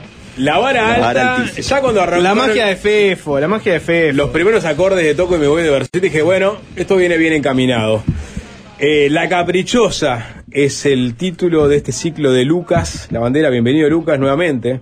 Eh, bueno, muy ¿No? contento de estar aquí con ustedes de vuelta. Eh, para la gente que quizás eh, engancha fácil verse por primera vez en su vida o recientemente, Lucas ya tuvo otro ciclo durante el carnaval, ¿no? Donde Nada de lo popular le es ajeno. no, no, pero Nada. acá lo que importa es lo- la mirada de Lucas, ¿no? Porque sobre carnaval, sobre fútbol, han corrido ríos de tinta. No me acuerdo eh, quién decía que las tres grandes pasiones de los uruguayos eran el fútbol, el carnaval y la política. Bien, ¿y en qué orden? El fútbol, la política y el carnaval. Sí. No sé, ¿eh? ¿Vos lo pensás el carnaval más arriba? Creo que en, en al- No, el tema es que si, si, si, si el carnaval es tu pasión, indefectiblemente creo que la política también termina siendo un poco tu pasión. Sí, ¿no? Es difícil armarlos, ¿no? Y el carnaval capaz que también está es muy montevideano. Sí, sin dudas. Demasiado montevideano. Pero creo que eh, en algunos casos creo que la política está primero. Ahí te hago la salvedad. Bien. A ver, un poco introducción de, de este ciclo nuevo. Sapo, vos por ejemplo, si yo te pregunto, ¿manejás el término la caprichosa? ¿En algún momento dijiste la caprichosa? No, yo creo que es un, término muy rococó utilizado en algún comentario, en algún La relato. mimosa. La, La mimosa. mimosa. Este, pero, pero no se usa en la, en el- en el- en el- la diaria, ¿no? En, el- No. en el, en el intercambio diario sobre fútbol. ¿Nigo? No, no, no, eh, no, no, Nunca usé la caprichosa. Nunca usaste Para mí es bien la caprichosa. Es muy Kike Wolf. Claro, Es es, muy es Kike Wolf. Wolf la caprichosa. La agarra cuando la masa con toda su velocidad, Kike Wolf, y le habla y la pone arriba. Kike Wolf. Es un- favor. Me he es un- olvidado. es un pico de insulina andante. Ay, pa, por favor, me he olvidado de Kike Wolf. La idea es de construir algunos lugares comunes, ¿no? Que, que, que hay en el fútbol que nunca te preguntaste tal vez, eh, nunca los pensaste más allá de lo que veías de forma evidente, ¿no? Como pasó con el carnaval, que Sí. Lucas, por ejemplo, con una premisa de el carnaval es la voz del pueblo, le dedicó una columna, acá es algo medio parecido. Exacto. Y qué timing el de fácil desviarse, ¿no? Eh, comienza carnaval y al día siguiente una columna de carnaval para no hablar de carnaval. Ajá. Uruguay es campeón del mundo por primera vez en su historia, sub-20, y al otro día una columna de fútbol para no hablar de fútbol. Hay que ser un poco diferente. Y, y peleador, el, eh, digamos, el, el- el primer capítulo, porque es periodismo deportivo. Yo digo, hay, hay que. ¿El periodismo no es todo uno? Eh, no, pero lo vamos a ir ¿Realmente se desglosando. diferencia el periodismo deportivo de todo el resto de los tipos de periodismo? Igual- Yo entiendo que hay periodismo y bueno. científico, periodismo claro. judicial, policial, pero un periodista policial se puede entreverar en una redacción y, escribir sobre otras cosas. ¿No? Vos, Lucas, agarraste periodismo, periodismo deportivo. Pero creo que es más eh, en base al estereotipo de periodista deportivo. Pero primero, antes de meternos en ese tema, que vamos a desglosarlo más adelante, me gustaría eh, hacer una pequeña introducción a lo que va a ser eh, la columna general. Que básicamente es eso, ¿no? Es hablar de fútbol con otra óptica. Ayer, Uruguay fue campeón del mundo, breaking news, por si alguien no lo Ujú. sabía. Y, eh, por ejemplo, en esta columna, en vez de hablar de táctica técnica, si Uruguay jugó con línea de 5 línea de 4, yo les podría contar que mi generación, los nacidos en 2000-2001, con este Mundial Sub-20, tenemos una especie de, crisis existencial. Porque es el primer Mundial Sub-20 en el que todos los jugadores son más chicos que yo. Son más chicos que nosotros. En mi último Mundial Sub-20 fue el de 2017, no el que disputé, sino que presencié en el 2017. Todos los jugadores eran 2, 3, incluso 4 años más grandes que yo. Sin embargo, ahora de repente me siento frente a la televisión y veo que todos son 3 años más chicos que yo, incluso no en la selección uruguaya. Pero creo que en Italia había un generación 2006, es decir, 5 años más chicos que yo. Son gurises de 18 años que son campeones del mundo. Y creo que es una etapa de tu vida en la que haces un clic. Y decís, ah, ojo, ya esos tipos que veo en la tele son más chicos que yo, ya no son más grandes que yo. En algún momento te va a pasar con la mayor también. Pero también. Y es Ah, terrible. Nico está, Nico está abrazado Claro. a Suárez. No, y no, no está ahí. No, No, te no, retires no, porque no, me no, jubilas no a te mí. retires porque retirarme yo, exacto. Abrazadísimo. Y bueno, es verdad eso, es, es- está, está buena mirada. La gente habrá hecho plop cuando Luca dijo, soy generación 2000, 2001, ¿no? 2001, amigos. 2001. A Sí. preguntar al italiano que es 2006, ¿no? ¿Qué Sí, tiene para decir? En, en el horóscopo uruguayo, eh, soy Valle. ¿Sos Valle? Claro, soy Jorge Valle en el horóscopo 2001. Ah, perfecto. Claro, está bien. ¿Costó? Sí, sí, no, sí. aquí con el otro Valle. con él me Ah, parece- Sí. ¿En el horóscopo uruguayo qué sería, Sapo? Yo sería Aparicio Méndez. cae, Sí. cae una aparición por ahí. No quiero saber cuál es el ascendente. Claro, imagínate. Pero bueno, así que viene por ahí, estás Exacto. con esta crisis existencial y, por ejemplo, hoy la idea es hablar de periodismo deportivo. Exacto. Yo te pido, por ejemplo, porque no cambia mucho el tema etario cuando vamos de adentro de la cancha a afuera. Si yo te pido que me digas cuáles son tus... Cuando vos pensás en un relato, ¿qué vos estás escuchando? Y eh, creo que Rodrigo Romano, seguramente. Para vos es la voz de ¿Qué Romano la que tenés en tu cabeza. Y sí, o sea, de- cuando yo empecé a tener uso de razón eh, futbolísticamente, que porque a ver, el- el- mi mundial, todos tienen un mundial que los marcó, así como muchos es el de los 90, muchos era el del 98, mi mundial es el 2000, es del 2010.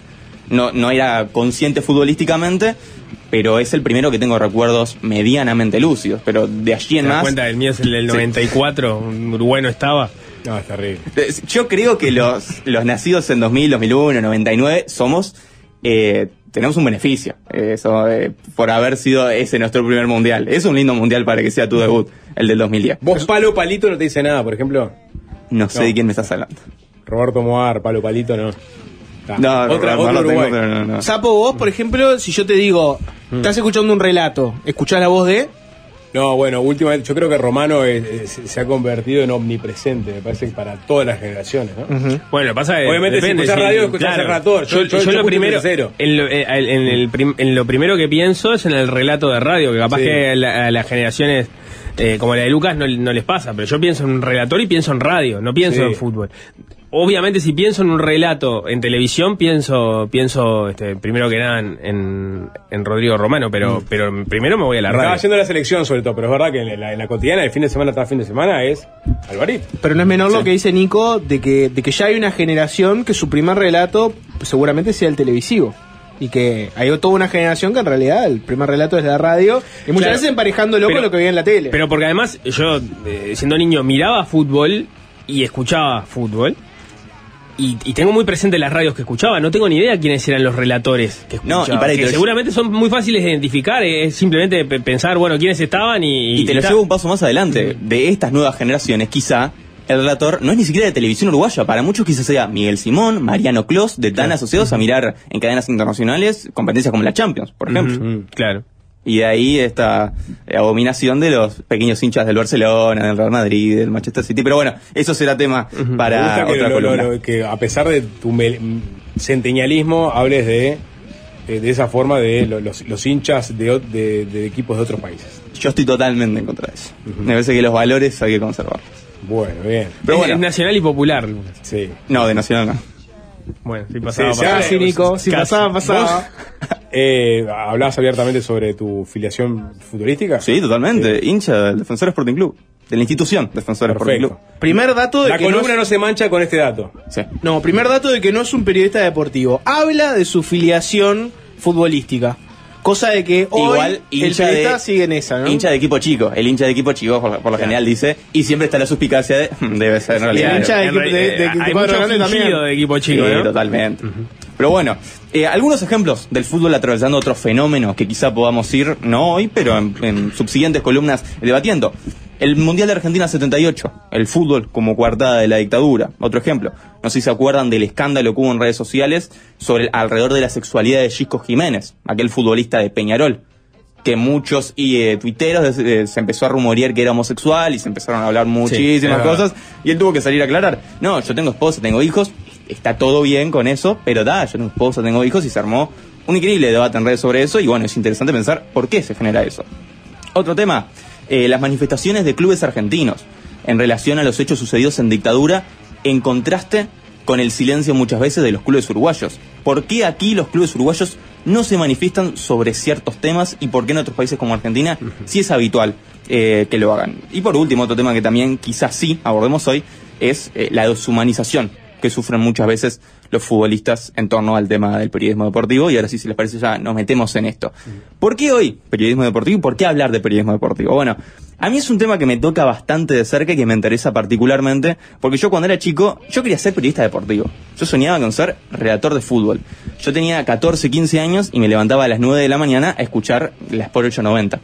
No sé si es algo muy habitual en gurises de 14, 15 años levantarse a las 9 de la mañana a escuchar los pero bueno, eh, yo lo hacía eso, me despertó de alguna forma eh, la pasión por, por la profesión. Pero con el paso del tiempo empecé como a cambiar un poco la concepción del periodismo en algunas cosas que me empezaron eh, a llamar la atención. Por ejemplo, empecé a ver que hay ciertos protagonistas, sea técnicos, sea futbolistas, que van a programas deportivos y como que se habla siempre lo mismo, por ejemplo, y que muchas veces son a veces los periodistas los que los terminan obligando a terminar usando el cassette y muchas veces hay protagonistas que se ven muchas veces más cómodos hablando de otros temas que pasan por el costado del deporte, pero que sin embargo no sé si es porque no ven o porque no interesan, pero sin embargo no se habla de esos temas.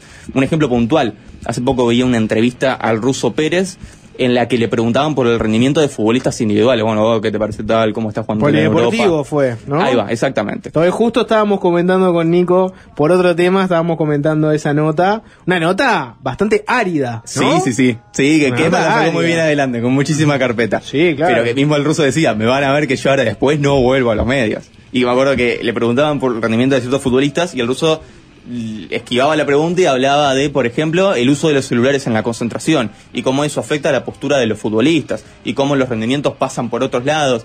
Y claro, y, no era como un tema que pareciera interesarle demasiado a los que estaban en la mesa, querían llevarlo más a lo que pasa dentro de la cancha. Cuando quizá también es muy interesante escuchar la voz de los protagonistas sobre esos temas que van más allá del fútbol. Y bueno, eso fue un poquito lo que me hizo cambiar un poquito eh, la concepción. Además de, de una pregunta fundamental. ¿Qué tanto podemos hablar del 2 a 0 de Peñarol a Fénix en la quinta fecha del torneo de apertura? Y no sé si hay mucho para hablar. Me pasa, por ejemplo, cuando veo los programas de ESPN, por ejemplo, el que está el Cabezón Ruggeri, que a veces prendés, y está el Cabezón contando chistes, forman programas de fútbol entre ellos. Y eso porque, sí, porque bueno, ya llega un punto en el que no hay mucho más eh, para hablar de deporte. Algo parecido le pasa, si querés, a otro nivel, a las que son las cadenas de noticias, los canales de noticias 24 horas. Piensen en todo ese ejemplo que tiene en Argentina, que tenés que rellenar, ¿no? Sí, sí. 24 horas con noticias de un país, tenés que remar bastante. Y en una transmisión, tenés un partido relativamente, llamarle de segundo orden, como quieras decirle, ¿no? Y, y tenés que llenar horas y horas de eso. A otra escala, mucho más chica, pero tenés que remar bastante, ¿no? Y ahí aparece el show del chiste. No, y ahí aparecen aparece, también los compilados en ESPN de los top 10 mejores goles de Messi a Arabia Saudita después de los 15 minutos del segundo tiempo y esas cosas rebuscadísimas. Pero bueno, y una pregunta, que es algo que ya lo fuimos medio tocando de costado, pero me gustaría profundizar. Eh, la deshumanización de los futbolistas, el sensacionalismo, eh, las editoriales dramáticas, eh, la polémica rebuscada, esos programas deportivos que terminan haciendo show más que periodismo. ¿Mancha el periodismo eso de alguna forma? ¿O es algo que, bueno, que pasa por un costado y sigue simplemente? ¿O creen que de alguna forma, o la pelota no se mancha, o la pelota se mancha? ¿Afecta esto al periodismo? ¿Afecta a su imagen? Si su mirás, lo- si, si mirás los mensajes que llegaron cuando pedimos el periodismo deportivo uruguayo en una palabra, todas son incompartibles. No puedo leer una de las no hay que mandaron. ninguna legible. Y porque yo creo que tienen a mano los oyentes muchos ejemplos de lo que vos decís capaz Sí. de, de un periodismo más eh, amarillista, sensacionalista, etcétera, que moviliza mucho más a la gente a quejarse y a quedarse con esa imagen y no se van a pensar en, en los muchos periodistas deportivos que conocemos que son serios, que están buenos en lo que hacen, que no se manejan con ese tipo de códigos, etcétera. Pero bueno, tres o cuatro ejemplos que te quedan grabados a fuego en la memoria de situaciones nefastas, a muchos ya le forman una opinión de, ta, para Sí. mí el periodismo deportivo es esto. Yo escuchaba el otro día eh, El Rebord, es un comunicador, youtuber, periodista argentino que hace entrevistas. Y en una entrevista que le hacía Pablo Barsky, periodista deportivo argentino, eh, Barsky explicaba que es una pirámide los televidentes que consumen lo que hace. Están en la cima los que disfrutan ver el partido, un poquito más abajo están los que quieren escuchar sus análisis y en la base, el, grueso, es gente que quiere que cuando te- le cobran un penal en cuenta a tu equipo vos digas que está mal cobrado, que quiere que digas que cagaron a tu equipo, esto y lo otro y lo otro, y que en realidad esto toda la vida fue así, pero que hoy en día existen las redes sociales y le permiten a estas personas que puedan decírtelo en el momento, en vivo y en directo. Como. Totalmente, es que el fútbol, a ver, el fútbol obviamente tenés Barsky, por ejemplo, tremendo, tremendo periodista. Sí. Puede hacer periodismo, ¿no? O sea, hace, hace bu- buenos análisis, trae información nueva, o sea, y acompaña en el proceso del espectáculo, ¿no? Que básicamente es el comentario. Pero eh, eh, entre medio, o sea, el fútbol es emoción. Yo lo pongo en el, el fútbol o la, la cultura, o sea, yo a veces el fútbol lo pongo en el mismo nivel de el rock y el periodismo vinculado al rock, ¿no? O sea, poder dejarte llevar por completo por la emoción, este, no tomártelo muy en serio tampoco, ¿no? Este, y, y poder este pulsar sobre lo absurdo, o sobre lo, lo, este, lo exagerado. Y, y, y- y no, no calentarte mucho. Claro, Este, pero, eh, si, pero- si tenés un niembro, a ver, por más que la persona el se- problema es todo lo, que, que en general sucede todo lo contrario, ¿no? Sí. Que No, se lo la toma. gente se lo toma. Claro. Sí.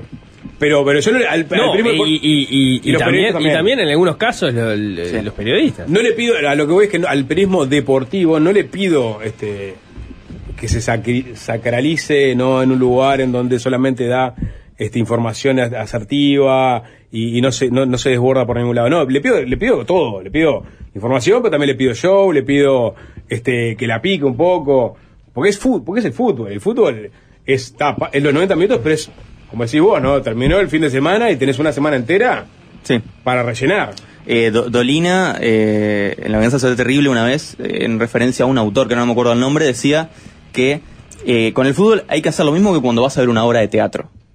Eh, vos, cuando estás viendo una obra de teatro, tenés que olvidarte de que en la obra el, eh, el, tipo que asesina a, la a la persona que está asesinando después se va a comer una pizza con esa persona. Tenés que descreerte un poco. Tenés que to- tomártelo un poco en serio ese juego para que sea divertido el fútbol. Si yo todo el tiempo estoy mirando el partido de fútbol y digo, no, estos son solamente 22 tipos corriendo alrededor de una pelota, y obviamente no, no movería lo que mueve el fútbol si no fuera por eso. Sin Jorge- embargo, Jorge no podemos pasarlo al otro extremo tampoco. No puedo estar eh, gritando un minuto un gol de Fénix eh, contra Racing a la media hora de juego, porque entonces nos pasamos al otro extremo. Es todo el tiempo estar jugando entre esas dos orillas, básicamente. Y me parece muy interesante. Bueno, en los mensajes, a partir de lo que vos comentaste, eh, del, el tema de la deshumanización del, del- del deportista versus el periodismo capaz, que a veces se pasa a amarillo, mucha gente en los mensajes se acuerda del episodio aquel de es un muchacho que bebe, por ejemplo, ¿no? Como Sí. un ejemplo de un periodista que hace una afirmación este, sobre un, un jugador y que potencialmente tiene consecuencias este, nefastas para su carrera y que después genera indignación de la gente que lo ve, que se queja, que dice cómo le pudiste cagar la carrera a una persona así, ¿no? Bueno, se dice el periodismo es el cuarto poder, habitualmente. Sí, bueno. Podemos discutirlo, pero es indiscutible que el periodismo tiene un poder sobre, sobre lo que hace y tener un micrófono adelante, indudablemente es, es tener un poder. Fe poética se llama lo que estaba describiendo Lucas. Sí, efectivamente. Fe eso. poética. Y es muy interesante de- de- eh, desarrollarlo. Bueno, eh, vamos a hablar ahora de periodistas deportivos en particular. Yo hice un estudio sobre el periodismo deportivo. En base a mis estudios, en base a mi tesis, podemos dividirlo en diferentes corrientes de pensamiento. La primera escuela que tenemos es... ¿A los eh, periodistas locales o, o- locales, locales, Periodismo local. Ah, bien. Eh, la escuela clásica es lo primero que tenemos. Traje y corbata, se habla mucho de los dirigentes, no tienen pelos en la lengua para pedir la cabeza a un técnico. Aquí creo yo que el principal referente es eh, Jorge A. Silveira, de, de esta escuela. Después tenemos la escuela humanista. Acá no encontramos tanto sensacionalismo, acá se le resta importancia a los resultados y no se cuestiona a los protagonistas, sino que se intenta analizar su contexto. Un posible referente de esta escuela es un tipo de esta casa, el profe Pineirúa, por ejemplo, creo yo. Después tenemos la escuela independiente, ellos no se cansan con nadie, ponen sus ideales por encima de la estabilidad laboral y confrontan contra los poderosos. Un posible ejemplo, Mario, Mario Barranca. Que es, para Sapo, el epítome, ¿no? El hombre definitivo y el último, ¿Cuál era el mote que le habíamos revulsivo puesto? no era, el último, ay, ¿cómo era que se llamaba? Por favor. No me acuerdo. Pero ya el último ¿no? antisistema. El último antisistema, claro, el último antisistema. A mí lo, lo que me, me pone triste es que el- el- la caja negra, el famosísimo programa argentino, hizo de que la gente deje de asociar a la caja negra con el programa de Con Mario programa Eso es tristísimo, es una pérdida durísima. No, no es mi caso, obviamente. La caja negra hay una sola y Eh, es barranca. Bueno, pero para la Bueno, así que esa es la escuela independiente. Después tenemos la escuela racional. Eh, saben eh, perdón, la escuela pasional, todo Pasional. lo contrario. Eh, saben polemizar, discuten apasionadamente sobre los temas, son coloquiales. Haga un referente de esta escuela era para mí Alberto Sonsol, quien sabía polemizar como nadie. Hablar fuerte. Exactamente. Tenemos después la escuela racional mesurada. Acá son muy calmos, analizan todo de forma muy detallada, ante todo son cautos y, lógicamente, nunca son extremistas. Un ejemplo podría ser Juan Carlos Yelsa, de esta escuela. No sé, no los noto muy convencidos. Como Nico Batalla en el periodismo, digamos. No, a mí me pensando- Echandi también a la cabeza. Sí, Echandi. Eh, Franklin Morales, más allá del tiempo, más intelectual, ¿no? Este, pero también muy racional, en la, la propia, este, la, la- la hora de los deportes. La hora de deportes no, en, en- en el programa de, ¿Quién? de Sánchez Padilla. Porque en Sánchez Padilla, en el programa de Sánchez Padilla tenías, me parece que todos los, los, la- los Sí, tipos que acabas de totalmente. escribir, ¿no? Bueno, si mirás, si mirás la lista que hizo Lucas, es muy probable que cuando un productor arma un programa deportivo, busca tener un representante de cada escuela, por lo Traigo menos, uno. a ver si Traigo llega, uno. ¿no? Estaba Bardanca, estaba Franklin Morales, o sea, Bardanca el, Independiente. Este Franklin el racional histórico, Casco este pidiendo en la cabeza de- del técnico a la fecha 1. Sánchez Padilla golpeando la mesa. Sí. Eh, estaba Axel después que con la beta más investigativa también, ¿no? Venía O si no, la otra es cargar un equipo con todos de una misma escuela. Sí, Es eso otra es otra, apuesta. es otra Es apuesta. otra apuesta. ¿Dónde, ¿Dónde está el periodista, eh, que para mí es como una, ¿no? Es una estampa de este tipo de programas. Un productor busca, cuando genera un programa, eh, ¿no? Deportivo meter uno. ¿Dónde está el, dónde está el periodismo de datos? Su periodismo de datos. Que es ese que, el, que más el- investigativo, el- numeritos, el GAR. estadística, claro, que es eh, por ¿Sabes qué pasa? Que también creo que dentro del periodismo deportivo no se le da el mismo lugar a ese periodista. Que no es lo No, mismo que el es- periodista que se dedica a opinar No, eh, claro, y es una es el una- juego. es una mascota. Sin duda, sin duda que la opinión mata el dato, ¿no? Sí, Siempre, siempre, siempre mata Sí. datos. Y vale más incluso. Sí, sí, sí, claro. Y por último, estamos presenciando en este momento el nacimiento de una nueva escuela, que es la escuela digital. Que eh, son Instagramers, streamers que hablan de fútbol, streamers que hablan de fútbol y generalmente juntan un poquito de cada escuela. Un ejemplo de esto, no sé si ustedes lo conocen, eh, Guillermo Parado, eh, más conocido como Guille Fútbol, que es muy, muy famoso aquí en Uruguay. Que fue a Qatar, por ejemplo. Exactamente, exactamente, exactamente. Sí. ¿Y Ala- Alaska está en esa escuela, por ejemplo? Te estoy dando un pie para que hables mal de Alaska. No, nunca voy a hablar mal ¿Por de? Alaska, claro que no. Es una cogeneracional, nunca. Sí. Cor- co- corporativismo generacional. Perfecto. No, no, no. Excelente. Es muy exitosa, aparte de su contenido, lo hace. No, no tengo el placer de consumirlo, pero. Alaska y bueno, Dinarama.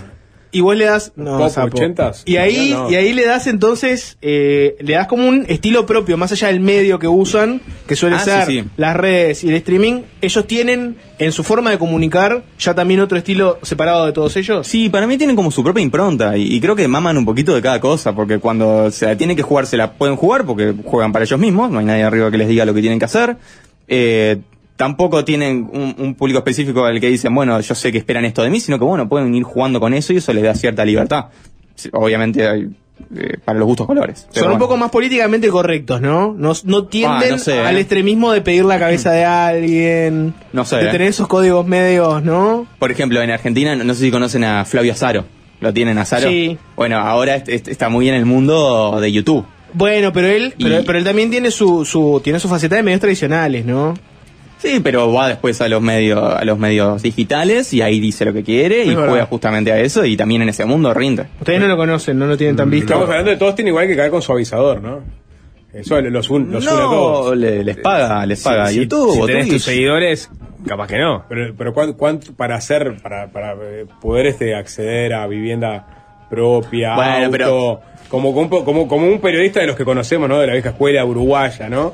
Pero Este, para- ¿cu- ¿Cuántos seguidores tenés que tener en Twitch? Tenés que ser... eh, No, y tenés que tener muchos, o sea, capaz que más de 100.000. En Uruguay no es muy sustentable no. eso, pero en Argentina puede ser. Pero vos, eh, Diego Sass, de repente te querés armar una cuenta, eh, Sassy Fútbol, ponele, tu Sí. nueva cuenta de Instagram. Y opinas de fútbol, y subís historias hablando y analizando el partido de la fecha, y te empieza a seguir gente, y de repente aparece una marca que dice, mirá, nombrame en una historia y yo te doy esto. Y así vas creciendo. No, a eso voy, pero en Uruguay se puede. eh, Digo, obviamente el- quizás el periodismo este, y la- las plataformas tradicionales estén mutando, pero en Uruguay un, un aspirante a periodista deportivo puede eh, llegar a un estatus similar al que llegaron los que mencionamos antes a través de plataformas alternativas. Yo creo que todavía O tenés que ir a las Claro, plataformas es muy temprano para, te- para aseverar eso, ¿no? Todavía estamos en un momento en el que las plataformas digitales eh, de alguna forma catapultan a muchos jóvenes periodistas a que puedan llegar a un medio. O sea, creo que hoy en día el fin todavía sigue siendo un medio de comunicación. Creo que son eh, solo los consagrados son los que dicen, no, yo hablo de fútbol eh, en Twitch y me va bien con eso y no quiero entrar a ningún canal de televisión. Los que están en un escalafón más abajo, y creo que muchos de, los- de los uruguayos, estoy seguro de que el, su fin quizás sea entrar a un medio tradicional, porque hoy en día es la, la forma de vivir. Hoy en día aquí y en Uruguay todavía no se puede. Me, me gusta, me gusta igual Sapo para que largues Fútbol Sasla. Un, un canal de YouTube. Sasla con- por Latinoamérica. No, Sasla. bueno, pensaba en Fútbol Sala Ah. del Uruguay. Oh, Sasla. me parece que hay un Sasla. nicho ahí. Hay un nicho ahí, decís. Me da San Lorenzo. Me da. San Lorenzo, Sasla. Me da San Lorenzo. A Saro seguro que lo conocen porque está en polémica en el bar. Sí. Y tuvo aquel cruce, por ejemplo, con, con el marido de Pampita. Sí, visto que recontra viralizó de callate, si vos sos el marido de Pampita, no sé qué, con García Moritán. Seguro que se acuerdan, no importa. Eh, Lucas, tenemos que hacer una breve tanda. Dale. Si te parece, hacemos una pausa ahora y a la vuelta, ¿por dónde vamos a ir? Primero que nada, ¿tenés que haber sido futbolista para hablar de fútbol? Y Tavares versus los periodistas. Sí, muy bonita. No la conozco. Y, y No, no, no, pero la conozco. Estamos al aire. Estamos al aire. Estamos al aire. Yo para qué. El viral de, de Azaro, que mucha gente se lo estaba acordando en los mensajes, el 097-441-443. Ah, sí, ya sé quién es. Sí, ya lo ubican perfecto. Banana Por- importante. bueno, por este, eh, por este viral, mucha gente lo, lo conoció. Ju- Juega con eso igual, es su personaje. Lo- lo- Ah, sí, es un personaje, Sí, no es un sí. banana, ¿verdad? Seguramente es un banana de verdad también, pero él sabe que es- eso le rinde y es constantemente. sí. Bueno, Ale- Alguien lo sí. entroniza en un mensaje y dice. Azaro tiene más de 300.000 suscriptores y en su canal hace temblar a los poderosos. Es el que deschavó a Maratea y todo el curro del PRON independiente. A su partner le apedrearon el auto por revelar curros de Macri y Boca con jeques árabes que involucró venta de terrenos protegidos en Bariloche. No, no, tiene una influencia tremenda y le sigue muchísima gente, eso es indiscutible. No, pero en otra parte, o sea, es, es pura zaraza. Se apunta contra uno y, ah, es esto, pero en el fondo no hay sustancia en, en la información que, que presenta. No, creo que es más, es un poco más de zaraza que información. ¿Es, pero no Gavito, sé, ¿Es no- el Gavito del periodismo argentino o...? No, no estoy tan metido en, en no, el, no, en no. el libro argentino lo que pasa. Sí, ahí va, no te dejes acorralar por el sapo. Si no sabes, decir no sabes. Sí, Es sabe. difícil te- tener un no- periodista el como que él no sabe soy lo que yo pasa. de Azaro, o sea... Ahí le contestás, yo soy uruguayo. Yo soy uruguayo. Yo soy uruguayo. No, igual consumo mucho de la pasta base argentina. Como cualquiera.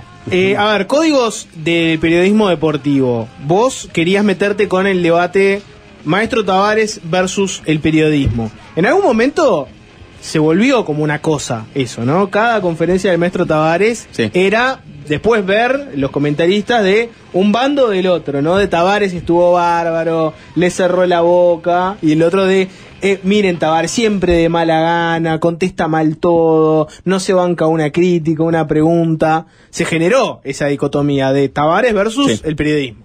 Sí, exactamente. Y que tuvo varios cruces con periodistas. Y esto se remonta muchísimo más atrás. Tenemos que irnos al año 2007, más específicamente a julio de 2007, para ir al primer gran cruce que tuvo Tavares eh, con periodistas. Vamos a escuchar un audio, eh, es el segundo audio, eh, audio, si no me equivoco, Alvin. Este audio es en punto penal. Oscar Washington Tavares dirigiéndose directamente a Julio Ríos y al Toto Silveira. Vamos a escucharlo.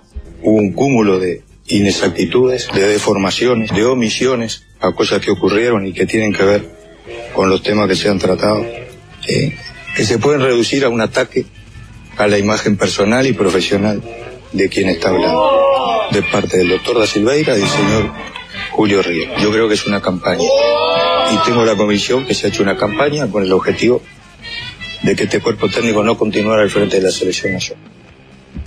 Y es fu- fuertísimo, porque le está, está haciendo su descargo frente a ellos. Y lamentablemente, porque el archivo uruguayo no es muy bueno, solo tenemos ese pequeño fragmento que recoge 27 TV, pero sería fantástico poder ver la entrevista entera, ver qué contestan los periodistas. Y es que fue muy dura siempre la relación de, de Tavares con los periodistas. Y hoy en día, o por lo menos en la última etapa de Tavares, no fue tan así. ¿Por qué cambió? ¿Será que ese cambio eh, en la conducción de la selección también cambió un poco la forma del periodismo de ejercer su profesión? ¿Lo, lo ven así? ¿Creen que puede haber sido así? Mm, me costaría creerlo. Cuando Pero- decís que cambió, ¿qué es lo que decís que cambió? Que se lo respetaba más a Tavares. O sea, en la última etapa, en los meses previos a que Tavares saliera, no. Se decía lo que se decía todo el tiempo. Pero creo que hubo un- un- una, una etapa gruesa en la que se, se, tom- se tenía cuidado antes de decir ciertas cosas sobre Tavares, o por lo menos se lo respetaba mucho más, o costaba muchísimo pedir su cabeza, por ejemplo. Lo que pasa es que me parece, ahí eh, eh, pasaron dos cosas. Creo que había un cuidado porque él no siempre respondía bien, más allá de la pregunta que se hiciera, y entonces tenía que ir como pisando cáscara de huevo. Pero además él logró un, una, este, un apoyo con lo cual era muy difícil tirársele en contra, porque después te lo iban a venir a cobrar, porque eso le pasó a, a varios, ¿no? Que Ah, lo sí. criticaron, como este, est- esto que estábamos escuchando ahora, y después tenían que irse, de- darse de frente con los resultados que iba cosechando la, eh, la selección. Y eso pasó en varios momentos, porque primero saliste del 2010 con el cuarto puesto, del 2011 con, con la Copa América, y eso le dio una pátina de, de legitimidad que era muy difícil tirártela en contra. Después, está, es verdad, tuviste el 2014, después empezaron a, a aparecer malos resultados en las Copas Américas, pero, pero ya, ya tenía un, un- una Un base. terreno ganado. Claro, Porque una había- base que- me- tal cual lo que dice Nico, había una espiral de silencio de gente que estaba atragantada. Una mayoría la, silenciosa. La crítica atragantada hacia Tavares, que cuando hubo paño para hacerla por los malos resultados coyunturales, la vomitó. Y empe- empe- empezó a aparecer y después cuando se dio la, la- la salida de Tavares, quedó patente quiénes estaban realmente con ganas de hacía mucho tiempo de descargar su iracundia contra Tavares. Y bueno, quienes no, porque ya lo, lo venían, a- a- digamos, al- alabando de- desde que asumió la, la selección. ¿Cuánto influyen los jugadores ahí en eso? Porque pienso que una cosa es cuando vos agarrás y pedís, por ejemplo, la cabeza de alguien de forma aislada, y otra cosa cuando vos pedís la cabeza de alguien que ya se está presentado como la, la cabeza de todo un proceso, acompañado por los jugadores. Pero en esta última etapa, Tavares, En esta última etapa sin, no. sin dudas tenía el apoyo de, de Suárez, el apoyo en su momento de Forlán, el apoyo de los futbolistas, que han- siempre han hablado bien de él, y sin embargo, no, muchos periodistas no tuvieron pelos en la lengua para hablar de que era un ciclo con un pedido y que debía dejar de estar enfrente de la selección. Vos lo divorciás del tema de si te apoyan o no los jugadores. Y creo que eso te da un poco de vida, pero no te da una vida eterna. Creo que es un empujoncito simplemente. Claro, pero, pero e- e- ese paño que vos decís que tuvieron los periodistas, lo tuvieron que sobre el final del, del proceso. Sí, unos meses antes de Claro, pero, pero ya ahí, ahí ya, fíjate que estábamos hablando Ah, obvio, sí, sido sí. eh, largo, ¿no? O sea, me parece que ahí ya había otra, había otro terreno para jugar, porque además de que los resultados no se estaban dando, estaba todo el tema de- del, del- del ciclo. Vos decís entonces que, no es posible que quizá Tavares haya logrado cambiar el modo superandi del periodismo, haciéndose respetar, haciéndose respetar er per se y por su forma de trabajo, aunque hubiera habido malos resultados. Voy- cambió lo- yo lo que, lo que no creo que haya cambiado la opinión que algunos periodistas tenían sobre Tavares. Simplemente la silenciaron un poco Sí, más. sí. Porque la tenía muy- atragantada, dijiste. Bueno, sí, digo, lo, Ya, de apare- a- medio cruda, pero- apareció una oportunidad para poder sacarla que, que antes capaz que había que ser mucho más Sí, cauteloso. sí, puede ser, puede ser. Y bueno, vos, Nico, recién decías que había que eh, estar como pisando cáscara de huevo cuando se le, iba, te le ibas a hacer una pregunta. Bueno, traje un ejemplo exactamente de eso. Vamos a escuchar el tercer audio, Alvin, que es después de la eliminación en la Copa América 2019, cuando quedamos eliminados después de perder por penales con Perú, donde hay un periodista que hace su análisis del partido y le, eh, le pide a Tavares que le explique por qué Uruguay quedó fuera y el maestro no se lo toma muy bien. Usted eh, recién en su explicación de, qué evaluación hacía el partido habló de la ineficiencia y, lo- y los goles cerrados. ¿Esa solamente es la explicación que le encuentra a esta eliminación de Uruguay? Porque realmente, por lo menos a mi vista, a mi forma de ver el juego, puede ser muy diferente. Uruguay le faltaron eh, mucho más circuito de gol y además es la explicación que dio también frente a Japón y me parece por lo menos poco escasa la explicación de por qué Uruguay hoy termina quedando fuera de esta Copa América. Yo no vengo a dar explicaciones, vengo a comentar el partido. Ni a usted ni a nadie le tengo que dar explicaciones. ¿m? Y están de- en su derecho de hacer las cosas. O de decir lo que se le antoja. Yo no vengo acá a justificar nada. Si interpretó eso, se equivocó feo. Así que por algo no pudimos ganar. ¿eh? Y obviamente, dije en una de las preguntas, parece que usted no lo oyó, que equivocamos procedimientos en muchos momentos. ¿M? Entonces yo no estoy con el periodismo de resultados. ¿m? Somos los mismos, somos los mismos que cuando ganamos. Y de esta también vamos a intentar salir y estoy seguro que lo vamos a conseguir. ¿Se fue domado el periodista o ganó el periodista? ¿Quién gana en este duelo? Impresiona la, la- la mayor cantidad de mm por minuto de Tavares. Sí. es Vos sabés que suelo, cómo se esos mm, Cuando estaba esos, ¿eh? editando el, el audio, dejé, lo- digo, voy a dejarlos mm porque No, son no, parte, son eh, parte eh, demuestran el nivel de, de, digamos, de, de sacado Sí, que, sí, que tiene Tavares. ¿De acuerdo? Eh, no, yo creo que se fue domado, preguntaste el periodista. Yo, cre- yo creo que. Pero no está mal la pregunta, porque mucha gente va a este tipo de conferencias a ver quién doma a quién. A ver si, si, ¿no? Si el, el, el DT logra domar a los periodistas que le vienen con una crítica y al revés, si los periodistas encuentran cuál es la mismo. crítica exacta donde lo dejan acorralado y lo, lo dejan en evidencia. ¿no? Yo creo que si vos querés hacer una pregunta donde no generes malestar en Tavares, este es el manual de cómo no hacerla. Pero no creo que haya sido la intención del periodista, Sí. creo que el periodista fue a eso. Igual, eh, yo no sé si, si este es el caso, probablemente no lo sea, pero a veces me espe- especulo, fantaseo con que los técnicos consumen, me imagino yo, programas deportivos. O sea, No cuando sé. un periodista, cuando un periodista va en una conferencia de prensa, te hace una pregunta, yo que no consumo mucho periodismo deportivo, más, más allá del- de, de, de 3 a 0, eh, no sé cuál es la historia con la que viene ese periodista en relación a ese técnico. Sí, sí. Y entonces no sé bien si esa pregunta viene con, con filo, si no. Escucho, escucho una pregunta descolgada, si, si está muy cargada, está, pero de repente hay, hay ahí eh, subtextos que el, que el técnico que sí sabe, porque están hablando de él y de su trabajo toda la semana, y entonces puede hacerse tiempo para escuchar a ver qué es lo que están diciendo de mí, ya sabe por dónde viene eso, y entonces las respuestas pueden tener esa carga que uno del otro lado, salvo que esté todo el día escuchando este, radios deportivas, no tiene por qué identificarla. El- metaverso del fútbol. El metaverso del fútbol. Es como alguien que no conoce, Exacto. es como alguien que no conoce el periodismo político, ve que hay una conferencia en presidencia y de pronto levanta la mano uno que dice Eduardo Preve de M24 quisiera hacer una pregunta. ahí está. Por Sí. ejemplo, ¿no? Exacto. Una persona que no sabe nada dice ¿qué le podrá qué- por dónde vendrá esto, ¿no? ¿Qué tipo de pregunta será? Mientras después- que otro le- después Claro. dice soy Martín Aguirre del diario El País, quiero hacerle una pregunta, presidente. No, levanta, levanta la mano Gabriel Pereira en una conferencia de prensa Del Ministerio del, Interior. del Ministerio del Interior. Dice, ¿por qué apostó por la vieja guardia? Seguro que la respuesta de Heber no va a ser calma, le va a decir, no, eso vos decís que es la vieja guardia, ya, ya no, lo leo de la misma manera, y va a estar con un enojo que no este, se va a justificar solo por la pregunta, sino por todo lo que viene de atrás. Como dijo el sí, el segundo nivel que es cuando el protagonista en, en- en la contestación le dice yo te escucho entre semanas, yo sé qué es lo que decís y ahí, ahí hay que ver si el periodista eh, mantiene ¿no? También Sí, es- Yo creo que hay una, hay una cosa clave en toda esta performance que a veces puede pasar un poco en el periodismo típico, ¿no? En el periodismo ponerle político, si querés. Son gente que no quiere estar ahí. O sea, en el caso de un, de un DT que acaba de Ah, perder no, un no, partido o quedó eliminado, o sea, no quiere estar ahí, explicándole nada a nadie.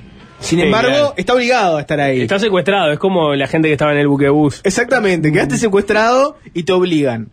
La gente, en esa circunstancia que te está viendo, está caliente. Entonces, si vos respondés a una pregunta de esta forma, capaz que está justificado en responder así. Pero la gente que está caliente va a decir, vos este soberbio, quedamos eliminados, le hacen una, pero le hacen una crítica y su respuesta es que, está, me harto del periodista. Está, no estoy contento. Vos tenés que hacer un mínimo acto de arrepentimiento, ¿no? Pero tenés que manejar hasta dónde llega tu acto de arrepentimiento y no pasa a ser autoflagelación. Cada uno tiene su honor. Yo, está, está bien, quedamos eliminados, me voy a autoflagelar un poco, voy a contar, voy a hablar de algunos Voy a errores. asumir las responsabilidades. Voy a asumir las responsabilidades, pero no me mates vos tampoco y me quieras arrastrar por el piso, porque está. También es como concebirse el rol de director técnico. Si es de la forma Tavares de yo no tengo que darle explicaciones a nadie, o si es de la forma soy el técnico de 3 millones, todos merecen que yo les dé explicaciones de por qué pasan las cosas. Son diferentes formas de verlo. Pero Sí. bueno. Y más recientemente también hubo un duelo, pero que no involucra, o sea, lo involucra a Tavares lógicamente, pero él no es partícipe. sino que es una periodista deportiva que en la última era de Tavares fue una de las personas que más, de alguna forma, militó eh, por su salida. Y para orientar esta parte de la charla, vamos, si les parece, vamos a escucharlo, el último audio. Desde hace un montón de Yo tiempo el no maestro, es y, no es faltar el respeto esto, eh, eh, los resultados a mí me avalan lo que yo estoy opinando, Seguro. porque lo opino yo y lo opinan el 90% de los uruguayos. No, no, no, no. Sí, sí. No, señor. Mirá que yo quiero bastante ¿Y publicidad, ¿Sabes vos. qué? ¿Sabes No, señora. ¿Sabes qué, Encuesta no. Sí, ¿sabes No. qué? Y muchos- 90%. Sí, Ah, no, no, no. sí. ¿Y sabes qué? Muchos son defensores del maestro. Mirá lo que te voy a decir y capaz que me meto en tremendo lío en lo que voy a decir, pero lo opino. No, no lo hagas, no lo hagas. Muchos defienden al maestro porque comparten su ideología política. Yo creo que esto. Alguien, habló, alguien- alguien habló de performance. Esto es parte, la parte performática Sí, sí, de- sí. del Sí. periodismo deportivo y del mundo del fútbol. Por más que se tomen en serio las cosas, no deja de ser parte del folclore, del buen folclore, creo yo, del universo. El buen folclore, El buen esto es el buen folclore la para esta polémica, porque en el fondo. Es, es fútbol, o sea, de decir que el fútbol. 90% Lo que pasa- de los uruguayos piensa que Tavares se lo banca por su política. cero sustento Es- eso para vos, eso para vos es, es una buen, es el buen show. Es show.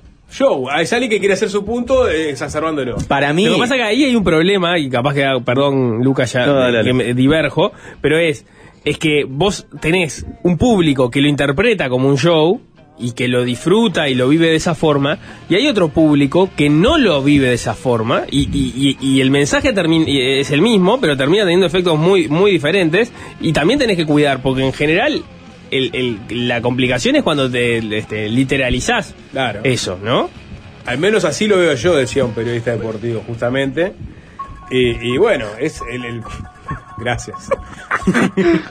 Porque realmente, o sea. Te voy a decir un no es- al final. es- esto es un. Este es el ejemplo claro de, de, de lo que hay que pedirle también al periodismo deportivo. ¡No! Pedirle que. Un poco de falta de, de, digamos, de sustento empírico. ¿Qué? Por ejemplo, en el caso del 90% de los uruguayos que está. Falta de voz. Falta de Es un rigurosidad. programa de entretenimiento, no es eh, periodismo. eh, este, conjeturas este, forzadas, eh, pero que quizás tengan algún asidero, como por ejemplo la gente que eh, lo, lo defiende en el fondo es de Frente Amplio. Nah, pero- Todo, todo, todo eso. pero lo del 90% no tiene un. un- Es, es- es la, es la génesis de polémica en el bar. Es totalmente ejemplo. empírico, El, no el es- programa polémica en el bar es eso, es tirar Claro. datos y mucho sustento, polemizar y, irte- y después. Pero ¿sabes lo que deberías hacer? Es mostrar el artificio. En, Está bien lo que decís. Se notan los hilos. eh, Que se claro, notan los mostrar hilos. los hilos. Es como en Mm. teatro estaba la discusión, ¿no? El teatro más este Stanislavski, Rus, una forma, una forma de, ¿no? Más hacia lo emocional. Yo te meto totalmente en la historia, vos sos parte, vos vivís eh, la, la- el- el- la situación como si estuvieras ahí y tenías mm, este el- el- la escuela más este brechiana, ¿no? Este, estoy, estoy Bien, bien, encajando gusta. fuerte. Pero, pero es que eh, yo te muestro. El, el teatro pico, yo te mostraba lo que estaba ocurriendo. Porque, porque esa es la forma que vos intelectualizás las situaciones a las que estoy enfrentando. Eso era una- un contenido muy político, pero si lo llevamos acá es, está bien, yo me enojo, grito, digo cualquier disparate, pido una cabeza, no sé qué, en determinado momento te muestro, te tengo que mostrar que esto es un poco en joda en también. una risa si lo vas a hacer cómplice de esa- entre, entre los que están Claro, discutiendo, por exacto. ejemplo. Bueno, entonces- y entonces- eso está en los no, en los. Y ahí se rompe el efecto de Mm. que estoy inmerso en la situación y entiendo que no es tan importante porque estamos hablando en definitiva de fútbol y no se nos va la vida en esto. Digo, si, si la apuesta es por el show, si la apuesta es por hacer un periodismo serio, riguroso, eh, reflexivo, en alguna de las otras corrientes a las que te apuntó Lucas, está, digamos, valen la- la- las reglas de, de todo. Pero tenés si estás en el show, El 99% de los programas deportivos es show, ¿no? Eh, la hora de los deportes, este, Estadio 1, Capos. No, que- no es. Capaz es periodismo El de- el de- completamente. perdón, el de, el de, Pere- el de Pere- eh, Rolfo Pereira, Peña. Sin límite. Sin límite. El epítome de, de- de- de lo que estamos hablando ahora.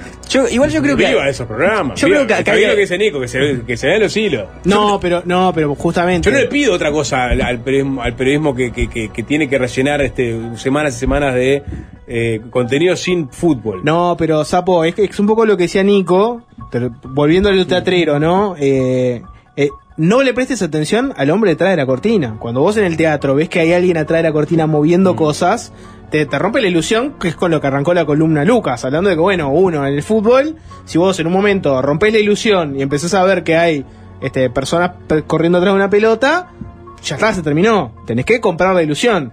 En el programa de periodismo deportivo lo mismo, si vos ves que es todo muy evidente, que todas las pe- que las peleas no significan nada, que en realidad la gente no, no, no piensa realmente lo que dice y lo dice solamente para llamarte la atención, cuando te das cuenta de todo el artificio, te lo rompe. Entonces vos tenés que jugar en la línea justita. La línea es que al otro día están de vuelta los mismos Claro. personajes sentados. Entonces ahí es cuando te das cuenta que es performático. No todos lo interpretan performático, eso es lo que No, la- pero falta- es falta responsabilidad del medio, más. No, responsabilidad pero de una buena, una buena peleita posta contribuye a la ilusión. Que al otro día, por ejemplo, te aparezca esa nota en un portal diciendo fulanito y menganito ta, no se pueden ni ver. O que un, un día a fulanito le diga a mengano, no, no, de esto cruzaste una línea, te fuiste al carajo. Ese tipo de, de condimentos añaden a, a la ilusión. Tenés que mantenerla un poco la ilusión, sapo. Yo creo que acá con esto de Ana Inés Martínez sería algo mucho más sencillo y que como vos decías, Sapo, para mí la opinión de Ana Inés estaba sumergida en esta famosa espiral del silencio y cuando empezaron a llegar algunos malos resultados, la sacó la luz, vio que era replicada y dijo, bueno, acá tengo un nicho, acá tengo un nicho y este nicho es mío y lo descubrí yo y empezó a darle con eso y, y evidentemente fue exitoso, porque era bastante replicado. Preguntar a Manini. ¿Qué, qué- qué tiene que ver Manini? Sería Encontrar se- nichos. se- sería sí, sería interesante tra- traer a Manini y preguntarle si está de acuerdo con Tavares eso para refutar a mal. Martínez. No, Ah, quiero ir con el, con, el, con el comentario final de Inés Martínez que Sí, salí acá, gente sí. a- atribuye, digamos, este. Si sos zurdo, te gusta Tavares. Claro, Sí. siempre estuvo sobrevolando eso, ¿no? Este, el apoyo No, a Tavares es reduccionista, existía este, sus méritos este, futbolísticos y que tenía que haber una ética y que esa ética estaba muy emparentada con el Frente Amplio. Y, y- y bueno, y eso eh, siempre sobrevoló. Bueno, a ver, pero eh, nunca, se- nunca se fue hasta el fondo. Hasta que 15 apareció una Nene Martínez y lo tiró a la 15 mesa un peso muerto. Los sí. 15 años de, de éxito de Tavares eh, surgieron al mismo tiempo que los 15 años del gobierno del Frente Amplio. Exacto. Ahí tenemos un paralelismo. Pero Sí. bueno, ¿y ¿tenemos tiempito para un audio más? ¿O Uno más. Uno más, bueno. Y vamos a, a meternos... Tanda, tanda y Tanda. escuchamos un audio más. Bueno, vale. Ya venimos. Fácil desviarse.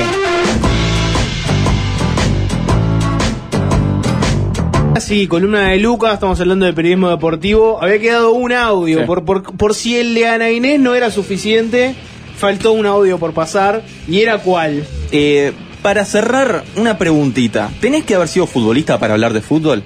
Y para esto vamos a escuchar a alguien, creo que es el primer audio que te pasé hasta como audio 1. ¿Qué vamos a escuchar? Vamos a escuchar un recorte de El Show de Fútbol, un programa argentino del año 2012. ¿Qué sucede en este audio? Advertencia, hay partes medias ininteligibles, ya que como buen periodismo deportivo de antaño se pisan, hablan uno arriba del otro, pero bueno.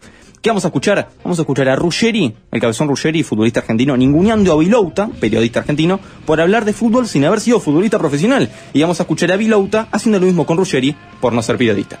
Fue explosión lo que, dij- lo que le dijiste a Vilouta, que juega, ¿a dónde aprendió a jugar la pelota? En el balcón. Siempre dice la misma boludez. No, no te la dije. la caliente. Eso es calentura. La final del mundo. Eso es calentura. Somos periodistas. Ah, eso es calentura. Ustedes laburan de periodistas y le faltan el respeto a los periodistas. y nosotros No, no, se la no, faltamos no, a no, ustedes. ¿En dónde estudiaron periodismo? A ver, ya que son tan, No, tan guapos, tan piola. opinamos, opinamos. Pero, pero, Ah, pero, opinamos. pero- Podemos empezar a estudiar. Claro. Tenemos tiempo.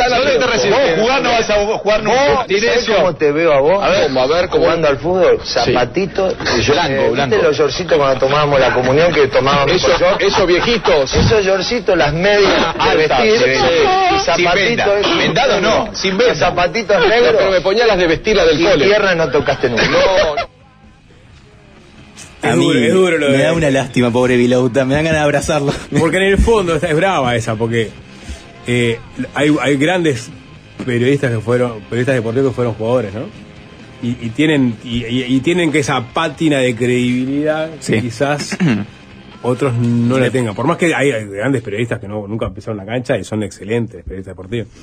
Pero acá, ¿Team Vilouta o Gam- Ruggeri? en Gambetita de la Torre, justo, este que estaba ayer en Claro. ¿Qué qué? ¿Team Vilouta o Team Ruggeri? Ah, Team Show. Acá Team Show de vuelta. Pero, pero el de Pilota perdió acá. Me parece Sí, que sí, perdió sí. porque, porque Perdió la Ruggeri es demasiado despectivo, ¿no? Exacto.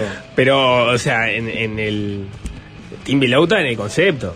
Tim Vilouta en el concepto de Igual, Vilouta también es un poquito elitista con Ruggeri, diciendo, usted, yo soy periodista, vos no sos periodista, vos no podés opinar. No hay Es un poquito es, ahí es como también. revolviéndole, digamos, la crítica. Sí, creo que fue como un reflejo defensivo. No le sirvió. no, No le salió bien. Yo, no yo le hice un salió recorte simplemente, pero escuchar el segmento entero, que son 15 minutos, es durísimo, porque después lo que hace Fantino, es el conductor de este programa, y sabe que ahí hay un jueguito, entonces empieza uno por uno a preguntarle dónde jugó, y después terminan con Vilauta que jugaba en el cuadrito de barrio, entonces el chiste de vamos a reírnos de Vilauta que no jugó en ningún lado, y él hace chistes sobre eso como para hacer que no le molesta, pero se lo nota totalmente afligido, pobre. No, es una discusión igual ya saldada hace, hace tiempo, ¿no? Que no tenés por qué. Además es dif- no es tan fácil encontrar este dentro del mundo del, del- del jugador retirado buenos comunicadores, no necesariamente el que jugó bien al fútbol va a hacerte un buen análisis no. enfrente de una pantalla No, obvio, o al aire en una radio. El mejor ejemplo es del que decía el sapo, La Torre. La Torre es excelente. Claro. Pero hay otros que no. Que, pa- pa- Ah, no, obvio. Porque aparte puedes analizar, pero después todo lo otro que te pide el periodismo deportivo, que es el show, es este el relacionar este e- eternos, este Claro, una, cosa es, manejar los tiempos con la pelota en la mitad de la cancha, otros los tiempos con la palabra. ¿no? Exacto, exactamente. Otros hacer un PNT. Sí. Hablando de eso, Alvin, ¿tenés la cortina de los PNTs, por favor? ¿Estás en tecnología y querés trabajar para el mundo? Mauro Roget de Topic Media habló con Juan Álvarez de UKG, quien explicó qué hacen en el Centro de Innovación y Tecnología de UKG Montevideo. El video ya está disponible en las redes de Topic, en Instagram, TikTok y Twitter, arroba topic.media. Entérate de lo que significa UKG en el mundo y sumate. Bueno, Lucas, gracias por los servicios ¿Cómo le habrá a. Ruggeri? Mejor. Bueno, A Ruggeri seguro que le me, saldría me dio la sensación de que dijiste TikTok en vez de TikTok. Ruggeri lo hubiera rematado con un chiste homofóbico. Fue parte de tu imaginación. Yo siempre. Bien, Tengo de trabajar en eso. Importante, eh, todo. ¿no? Bueno, hablando de periodismo deportivo, se viene. El verdadero periodismo deportivo. A ver, 3 a 0, 30 años de, de 3 a 0, fútbol y compañía. Haciendo eso, ¿no? Por un lado, con este análisis sesudos vinculados al fútbol, o sea, buenas miradas sobre el fútbol, pero después, este. Ornamentando el aire con Sí. otras cosas, ¿no? Y, y el- el- el- los ornamentos que eligen los periodistas deportivos hacen la diferencia. En caso de 3 a 0, va para un lado, tiene un, un- un estilo propio. Y es lo que lo ha mantenido durante estos 30 años, Para, siendo líderes en sus 30 años. 30 Sí. años. Para, 30 para, para. años. Generemos un momento, un mínimo momento de radio. O viene concentrado ahora y le estoy errando. Lucas, ya, ¿no? estás- ya te estoy saludando. Que que pases bien. Alvin, Gracias. dame un, un- un mínimo de la cortina de 13 a 0, por favor. ¿Podés, podés ponerme un poquito de 13 a 0? Necesito 13 a 0 para este momento radial que vamos a generar. Sapo, si yo te pregunto, el profe Piñerúa, ¿qué me decís de él? Describime al profe Piñerúa. Referente, un maestro. Si no lo sentís, no existís. Ah, no. No lo entendés. Bueno, un gran momento de radio, gracias a Posás. Se viene 3 a 0, chau. Fácil desviarse.